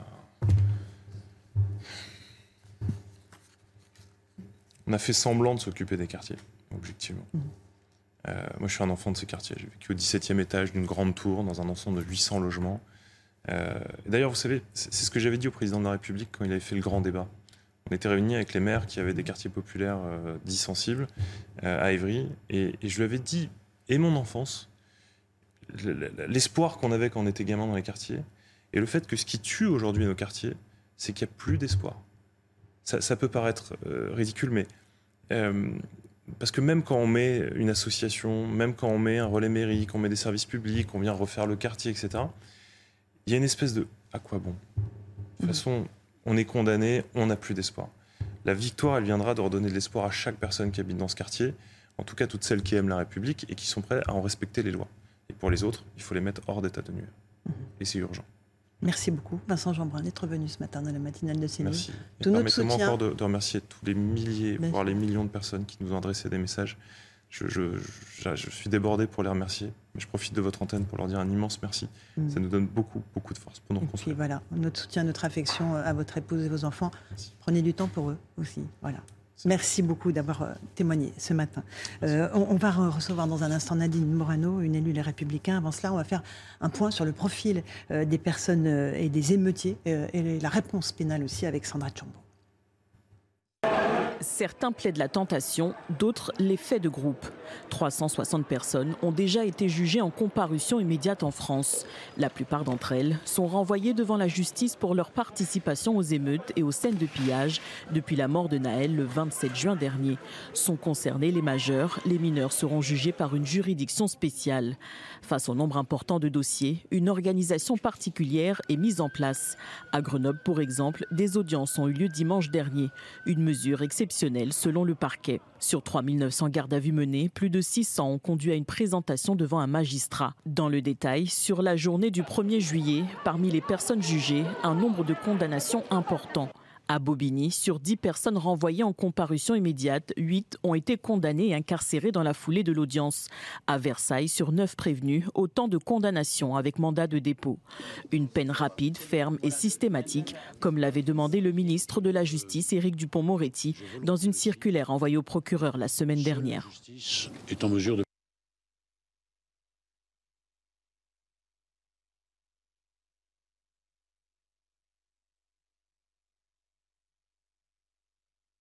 Donc Nadine Morano est avec nous. Bonjour Nadine Morano. On, est tous sous l'émotion, hein, évidemment, après avoir entendu Vincent Jeanbrun. Euh, au-delà de ce cas personnel dramatique, c'est aussi les élus de la République qui ont été visés. Euh, c'est un signe que notre société va mal mais c'est un signe que notre société va mal parce que euh, Vincent a été visé d'une manière terrifiante, lui, sa famille, ses enfants mais euh, combien de parlementaires ont eu leur permanence dévastée?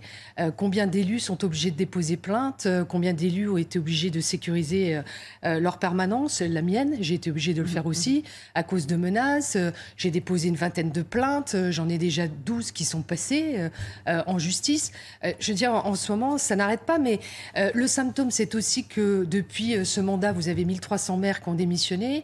Vous avez à peu près 1200 élus municipaux aussi qui ont démissionné. Euh, mais euh, le mal s'est aggravé parce que ce qui est le plus terrifiant, c'est les démissions que nous avons chez nos forces de sécurité. Mhm. Euh, on a chez nos forces de sécurité une hausse de 33% en 4 ans de démissions. chez les policiers, 10 840 départs. Laurence Ferrari. 10 840 départs. Chez les gendarmes, démission générale, c'est ce que vous 78 départs chez nos gendarmes. Ça veut dire quoi? Ça veut dire que la manière dont est, maltraitée euh, la police, euh, dont elle n'est pas soutenue, d'ailleurs par le pouvoir en place. J'étais très contente de voir Emmanuel Macron se déplacer cette nuit. Il nous a fait du en même temps. Euh, parce que... Il est allé visiter des policiers hein, dans une caserne et à la préfecture. chez vos confrères de Brut, il avait reconnu les violences policières. Mhm. Euh, donc il n'avait pas soutenu la police. Là, euh, lorsqu'il y a eu l'affaire du jeune Naël, il dit c'est inexplicable et inexcusable, euh, bafouant ainsi la présomption d'innocence, lâchant un policier dont on ne sait pas euh, encore, d'ailleurs, il n'est pas jugé pour l'instant. Mhm. L'enquête est en cours. Il est mis en examen. Il est mis en détention provisoire, mais il n'est pas euh, jugé, donc il est présumé innocent. C'est en France, c'est la justice qui rend la justice. C'est pas le tribunal médiatique euh, qui est souvent manipulateur. Ça n'est pas la rue. Et donc, les, les propos qui ont été tenus euh, sont des propos irresponsables euh, et, qui n'ont pas euh, atténué une, certaine colère, une mhm. forme d'émeute inacceptable. Il a même accéléré C'est ce que vous dites, que les propos du président si ont vous Pour moi, ce qui est inacceptable et inexcusable, ce sont les refus d'obtempérer le refus euh, d'obéir euh, à, la police qui euh, vous demande de vous arrêter avec en uniforme, avec un, véhicule sérigraphié, avec des motos marquées police dessus. C'est un refus d'obéissance. Et, en cela, le, jeune Naël avait fait cinq fois des refus d'obtempérer. Et la réponse à, un acte comme celui-là, euh, n'est pas, n'est pas adapté aujourd'hui. Euh, de ce que j'ai vu, il était, il était convoqué au mois de septembre seulement sur un fait euh, de, Cela de pas le geste du policier, on en est toutes les ah deux ben, Non mais le geste du policier, moi je ne suis pas en capacité de, de, de dire quoi que ce soit, c'est la justice qui le dira. C'est l'enquête qui, le, déjà dit, c'est l'enquête qui le dira. Je dis simplement que s'agissant des refus d'obtempérer, où vous avez en France 26 000 refus d'obtempérer par an, un toutes les 20 minutes, comment voulez-vous que les policiers fassent correctement leur travail? Donc ça n'est plus possible. Il faut renforcer euh, le, dispositif de sanctions vis-à-vis de ces refus d'obtempérer. Il faut que les mesures euh, de courte peine soit effectivement appliquée. Nous avions proposé, et Frédéric Pechnard avait fait cette proposition, euh, de, pouvoir avoir euh, euh, des, une forme de, d'emprisonnement. Mais, mais encore, faut-il avoir des places de prison? Oui, mais les, places de prison, ça fait longtemps qu'on demande à ce que nous, on, construise des places de prison. Mais il y a au-delà de ce plan de construction de places de prison, il y a aussi pour les, les euh, courtes peines d'une semaine, de deux semaines, on peut avoir euh, des euh, bâtiments adaptés et facilement à, à mettre en œuvre rapidement, surtout, pour pouvoir les faire. Quand il n'y a pas de sanctions, eh bien, ça recommence en permanence et ça n'est pas tolérable. Quand il y a une demande de- d'un policier ou d'un gendarme de s'arrêter, il faut obtempérer. Il faut Bien répondre à. C'est à c'est cela. la base de la règle en société. La Vous parlez de la responsabilité du, du chef de l'État. Il y a aussi la responsabilité de euh, Jean-Luc Mélenchon et de la France insoumise qui n'ont, euh, en tout cas pour lui, euh, pas appelé au calme. Est-ce que là aussi, vous dites qu'il euh, il y a une forme de responsabilité politique? Mais tout à fait. Je pense que euh, Jean-Luc Mélenchon tient euh, des propos. J'ai dit que c'était euh, un, un tribun. comment j'avais utilisé comment, comment Maléfique. Un tribun maléfique. Je trouve que Jean-Luc Mélenchon a le talent d'exciter les gens contre la France contre la France. Il, diffuse une forme de haine de la France, de nos institutions, de notre République, de la police, de la gendarmerie. La police tue. Mais enfin, euh, il ne faut pas oublier que ce policier qui a été mis en cause dans l'affaire de, de Naël euh, est un ancien militaire qui a fait euh, la guerre en Afghanistan et qui a été médaillé plusieurs fois. Je pense que le matin où, où est arrivé euh, ce drame, parce que c'est un drame, il n'y a pas de drame plus important dans une vie que de perdre un enfant. Et donc en cela, tout le monde peut ressentir de l'empathie et de la solidarité vis-à-vis de la famille. Mais je ne pense pas que ce policier, quand il s'est levé ce matin, euh, le matin de- de- du drame, euh, il, il a, il a pensé à, à- à ce qui allait lui arriver, à ce drame qui allait survenir. Je pense qu'il n'a pas voulu ça. Bien sûr. Et donc, à un moment, je pense qu'il faut euh, faire en sorte que nos policiers qui font des, mis- des missions très difficiles, Se qui sont mal soutenus. payés au, au- au- au Bien regard sûr. des risques qu'ils prennent pour notre sécurité, eh bien qu'ils soient soutenus et, et sans faille, de manière sans faille. Euh, on- on- ce qui est frappant à travers du profil des, des 3900 interpellés, c'est énorme, hein, euh, c'est la jeunesse de certains d'entre eux. 30% sont mineurs, 60% ne sont pas connus des services de police. Euh, Est-ce que la réponse est forcément et uniquement sécuritaire? La droite a beaucoup de propositions sur la sécurité, la répression. Et évidemment, il faut des sanctions. Est-ce qu'on n'a pas oublié le volet prévention? Il y a aussi euh, la situation de ces jeunes mineurs qui traînent dans la rue à 12, 13, 14 ans. Moi, je me pose souvent... 9 ans, 11 ans 9 aussi pour le 11 ans. Havre et Bon, on parle souvent des familles monoparentales. Je me demande où sont les pères, hein, parce qu'à un moment, c'est bien de parler toujours des mères. Moi, j'aimerais savoir où sont les pères aussi, et la responsabilité des pères. Il y a aussi la problématique. Il y en a qui sont allés chercher leurs enfants le par les oreilles. Oui, mais c'est bien. Il y a aussi la, problé- la problématique de la polygamie. Nous avions mis en place euh, les conseils pour les droits et devoirs de des familles, euh, qui étaient euh, obligatoires. Donc, nous avions créé ça en 2007 dans les municipalités de plus de 30 000 habitants. Euh, elles sont, ils sont devenus facultatifs ces conseils pour les droits et devoirs des familles, qui sont présidés par les maires, avec l'ensemble des autorités, justement pour répondre aux difficultés des, des familles, avec euh, un, un responsable de l'éducation nationale, un responsable du secteur judiciaire, euh, un responsable des associations pour permettre à un enfant, par exemple, de faire un peu plus de sport. Donc, il y avait des réponses euh, que, que nous avions introduites dans nos dispositifs qui sont maintenant devenus facultatifs. Donc, euh, vous parlez de prévention. Nous, on avait mis en place des dispositifs qui permettaient de répondre à des difficultés rencontrées par les familles. Eh bien, la gauche, dès qu'elle arrive au pouvoir, elle supprime tout ça. Euh, nous avions, et il y en- avait à peu près 130 euh, des conseils pour les droits et devoirs des familles en 2011. Bon, franchement, il faut renforcer nos dispositifs euh, sur ces sujets-là. C'est important. Les centres éducatifs fermés. Il n'y en a pas Le- assez. Il n'y en a pas assez, on le sait. Alors que c'est une réponse. Là aussi, c'est nous qui avions créé les centres éducatifs fermés. Il y en a 51 aujourd'hui. Il faudrait au moins doubler les capacités de, ce- de ces centres éducatifs fermés. Ensuite, il y a la question migratoire, excusez-moi, mais euh, on, ne peut plus euh, intégrer euh, en France des pays qui viennent de, l'étranger, de ceux qui viennent de l'étranger. On ne peut plus. On est sous une forme de saturation. Moi, je rentre de Lampedusa. J'ai vu tous ceux qui arrivent par bateau sur, sur cette île avec un, un hotspot d'une capacité de 385 personnes. Il y en a 1200 qui arrivent par jour. Ils y restent un ou deux jours et ensuite ils sont renvoyés en Italie. Puis après, ils arrivent évidemment euh, par, euh, par grand nombre en, en France. Ce sont en majorité que des jeunes hommes. Vous m'entendez? Que des jeunes hommes. 80% de ceux qui sont dans ces hotspots ne sont que des jeunes hommes qui arrivent en plus de pays qui ne partagent pas notre mode de vie.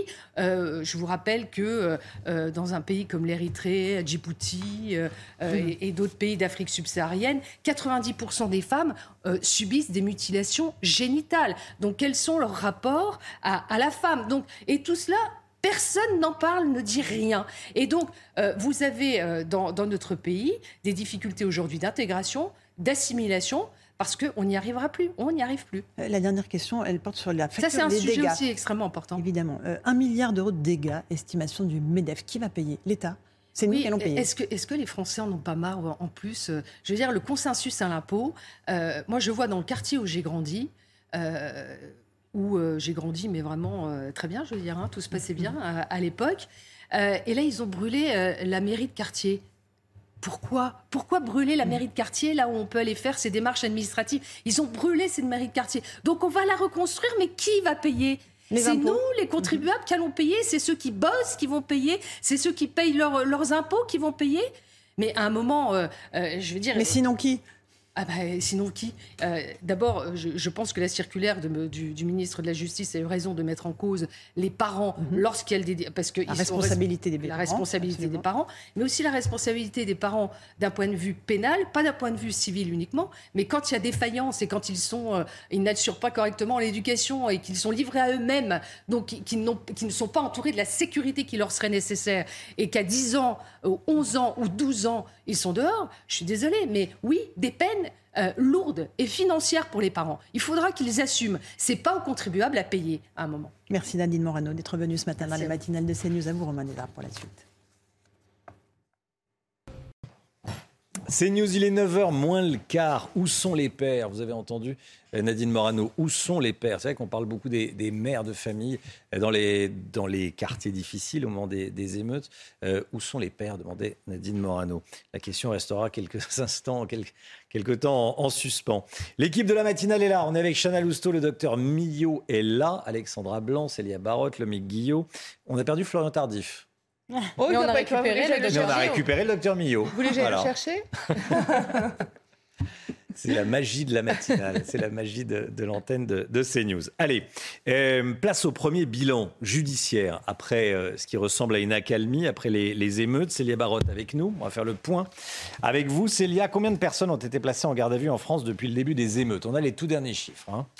Eh bien, euh, Romain, plus de 3000, 3000 euh, personnes ont été euh, placées en garde à vue, 3400 interpellations entre le 27 et le 1er juillet selon le ministère de l'Intérieur. Plus de 600 personnes, plus de 600 gardes à vue justement ont conduit à une présentation devant un magistrat. 360 personnes ont déjà été jugées en comparution immédiate en France et un peu moins d'une centaine ont été sectionnées à de la prison ferme sont concernés euh, les majeurs, puisque je vous le rappelle, les mineurs seront jugés par une juridiction spéciale. Alors, euh, dans la commune de Senlis, par exemple, dans l'Oise, il y a eu des comparutions immédiates hier. Euh, quel est le bilan? Alors si on regarde euh, le détail de ces condamnations, pour avoir euh, pillé une épicerie et trois bars tabac à Creil, deux individus ayant un casier judiciaire ont été condamnés à 9 et 10 mois de peine à effectuer sous bracelet électronique. Pour les mêmes faits, deux autres prévenus sans casier ont été condamnés à 6 et 9 mois avec sursis. Et, et un profil aussi se détache de ces condamnations. Ce jeune homme de 20 ans sans casier judiciaire qui a écopé de 105 heures de travaux d'intérêt général pour avoir incendié une poubelle au milieu de la chaussée à Crépy-en-Valois. Alors, on se souvient tous de l'attaque du magasin Nike à Paris. Il y a également eu des comparutions immédiates hier. On n'en sait plus sur le profil des voleurs. Quatre jeunes hommes âgés euh, d'une vingtaine d'années. Deux d'entre eux étaient jugés pour le pillage euh, du magasin Nike et d'autres enseignes dans le secteur Châtelet-Léal. Puis deux autres personnes pour le recel, justement, de cette marchandise volée dans ces enseignes. Ces quatre hommes euh, sont âgés d'une vingtaine d'années, encore un profil très jeune. Trois d'entre eux sont multirécidivistes et certains ont déjà fait de la prison. L'un est de nationalité française de nationalité sénégalaise, les deux autres Algériens en situation irrégulière. L'un d'entre eux est même sous OQTF avec la grève nationale des greffiers. Leur jugement a été euh, reporté à une date ultérieure, mais ils restent en détention provisoire. Merci beaucoup, Célia Barotte. Une chasse à l'homme a été lancée cette nuit près d'Angers. Un fugitif dangereux de la prison d'Argentan dans l'Orne est activement recherché par une cinquantaine de gendarmes, Chana. Hein. Il a pris la fuite pendant une permission euh, de sortie. Il est soupçonné d'avoir tué une femme euh, de 40 ans le 22 juin et un septuagénaire dimanche dernier pendant sa cavale. Et selon le parquet d'Angers, cet homme de 42 ans présente, je cite, un profil criminologique dangereux. Reportage de Michael Chailloux et de Maureen Vidal alors qu'un détenu dangereux est en cavale, suspecté d'avoir commis un double meurtre dans le département de Maine-et-Loire. Ce matin, les recherches continuent. Toutes les voitures en direction d'Angers sont arrêtées et fouillées sur ce rond-point à Montreuil-Juigné. Les riverains sont inquiets. En espérant qu'ils le retrouvent rapidement, quoi. Ça, crée une inquiétude. Il y avait des gens hier soir qui étaient dehors, euh, donc euh, qui ont un peu peur, quoi. Âgé de 42 ans, originaire de La Réunion, l'homme mesure 1m85 et de corpulence athlétique et a les cheveux noirs frisés. Il présente un profil dangereux. Condamné au centre de détention d'Argentan, il était enfermé pour deux peines, l'une de 12 ans pour tentative de meurtre sur conjoint et l'autre de 3 ans pour atteinte aux biens aggravés. Le 20 juin dernier, il bénéficie d'une permission de sortie pour se procurer des documents administratifs et se rend à Angers. Nous recherchons euh, à, Angers pour l'ensemble des faits commis pendant son périple.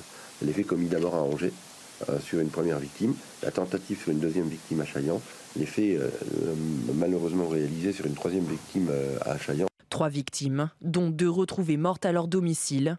Une femme âgée de 40 ans découverte le 22 juin dernier à Angers et un homme de 72 ans, ancien mécanicien retrouvé mort à Chaillan. Pour l'heure, 52 effectifs de gendarmerie sont engagés et plus de 400 propriétés ont déjà été vérifiées. Cette information de la matinée, la France a rapatrié 10 femmes et 25 enfants détenus dans les camps de prisonniers djihadistes dans le nord-est de la Syrie, Chana. Et c'est la quatrième opération de ce genre euh, cette année. Les 10 femmes majeures sont âgées euh, de 23 à 40 ans. Parmi elles, 7 ont été placées en garde à vue en exécution d'un mandat de recherche. Les trois autres faisaient l'objet euh, d'un mandat d'arrêt et vont être présentées à un magistrat dans la journée. Et puis chez les mineurs, une jeune femme de 17 ans faisait l'objet d'un mandat de recherche et a été placée en garde à vue. Le Quai d'Orsay précise que les autres mineurs ont été remis au service chargé de l'aide sociale à l'enfance. Et puis on a les premières estimations des résultats du bac. Oui, et c'est en recul par rapport euh, à l'année dernière. Romain, 84,9% des candidats ont été admis contre 86,1%. Euh, un chiffre en recul donc qui pourrait s'expliquer par un regain de sélectivité selon le ministère euh, de l'Éducation nationale. Prochaine étape donc pour les moins chanceux, les épreuves de rattrapage qui pourraient faire augmenter le taux de réussite. C'était des. Vous l'avez eu en quelle année, vous, le bac? Euh, en 2014, avant la réforme. Bon, 91. Ah. J'étais pas née. Moi, j'en suis. Pardon, ouais. pardon, Romain. Je suis vraiment poli, désolée. Et moi, j'ai oublié. Bon, allez, le MIC, quelle année? 91 aussi. 91 aussi, Célia? 2016. Pardon 2016. 2016. Et Alexandra 2008. 2008. 2008. Bon, allez, on saura tout. Bon, Euh, Brigitte Millot avec nous. Présente. Présente ce matin, Santé publique France, chiffres euh, présente, hein, des, euh, publie des chiffres inquiétants. Le nombre de nouveaux cas de cancer a doublé en France métropolitaine entre 90 et aujourd'hui. C'est incroyable, ça Ouais. paraît assez incroyable. hein. Alors, euh, rappelons que le cancer, c'est la première cause de mortalité chez les hommes et c'est la deuxième cause de mortalité chez les femmes après les maladies cardiovasculaires. Alors là, je vous ai mis quels étaient les principaux cancers. Il y a des différences donc chez l'homme et chez la femme. On va voir chez, l'homme le cancer le plus fréquent avec les pourcentages qui vont s'afficher tout de suite. Sinon, je vais chausser mes lunettes et je vais vous les redire. Euh, c'est la prostate avec 24% des cancers. Ensuite, le poumon, donc chez l'homme arrive en deuxième position le poumon, c'est 14%. Et ensuite, le cancer colorectal. Euh, donc, on est d'accord Voilà. Prostate, poumon, colorectal chez l'homme. Chez la femme, c'est le sein qui arrive en première position. Mais regardez, le cancer colorectal est aussi fréquent, enfin en termes, 11%, 11%. Et ce cancer colorectal, il dépend essentiellement de l'alimentation, de votre consommation d'alcool, de votre activité physique. Enfin, il faut C'est le bouger. CCR dans la Voilà, colonne des cancer femmes, colorectal, hein. Ouais, pardon. ouais. Euh, et un autre chiffre qui est inquiétant, regardez le cancer du poumon chez l'homme, 14%, 10% chez la femme, mais surtout le cancer du poumon chez la femme est en augmentation. Alors, il y, a- plein de raisons hein, qui font que ce- les femmes fument de plus en plus. Mais surtout, euh, elles fument de plus en plus, mais surtout, elles s'arrêtent de moins en moins. C'est-à-dire que les hommes ont tendance à s'arrêter maintenant et les femmes non. Et pour une raison essentielle, c'est qu'elles ont peur de grossir. C'est absolument fou.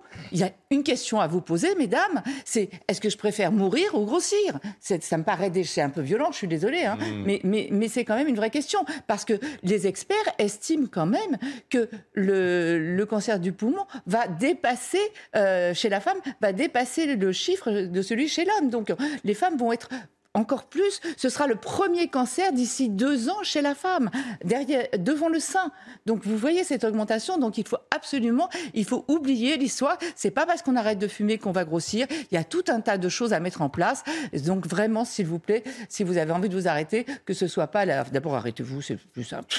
bon bref, c'est quand même un cancer en nette augmentation. Après, je vous ai mis quelles étaient les principales causes, euh, principales raisons de cette augmentation de c'est quand même, ça a doublé en 30 ans.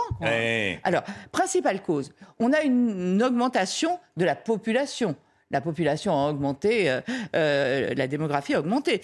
Après, on a un vieillissement de la population. Et on sait que plus on avance en âge, plus le nom, on est à risque de faire des cancers. Hein. Ensuite, je vous l'ai mis en rouge, changement du comportement. Je vais vous expliquer pourquoi je l'ai mis un petit peu à part. Ensuite, il y a l'environnement. L'environnement, c'est la pollution, les particules fines, les perturbateurs endocriniens. On sait que ça joue un rôle aussi, qu'il joue un rôle aussi dans le, risque d'apparition de cancer. Alors, changement de comportement, pourquoi en rouge?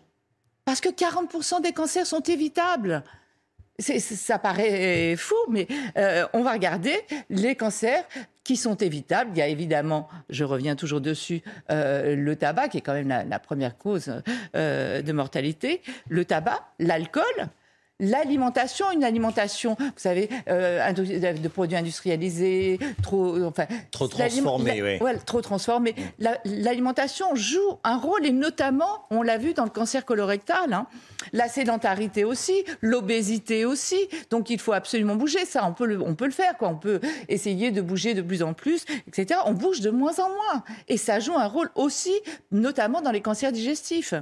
Euh, et l'exposition aux UV avec le nombre de mélanomes et surtout les expositions aux ultraviolets pendant la petite enfance. On sait que c'est un des facteurs de risque, euh, un des principaux facteurs de risque de l'apparition d'un mélanome après. Donc voilà, on peut jouer sur tous ces cancers. 40% sont évitables, hein, donc ça, il faut essayer quand même de modifier nos comportements. Et on peut aussi jouer sur le dépistage. Et je pense que dans les années à venir, suite à juste, enfin, pas dans les années à venir, assez rapidement, suite à cette étude donc publiée ce matin, euh, il va y avoir des, des, dispositions de prise, notamment pour le dépistage du cancer du poumon. Là, j'en profite aussi pour dire une petite chose. C'est souvent, quand on fume, on dit tiens, je vais faire une radio des poumons, je vais voir, et puis euh, comme ça, je serai tranquille ou pas.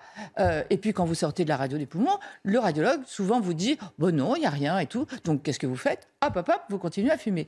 Or, malheureusement, la radio du poumon ne suffit pas pour savoir s'il y a quelque chose. Généralement, quand on voit quelque chose à la radio, c'est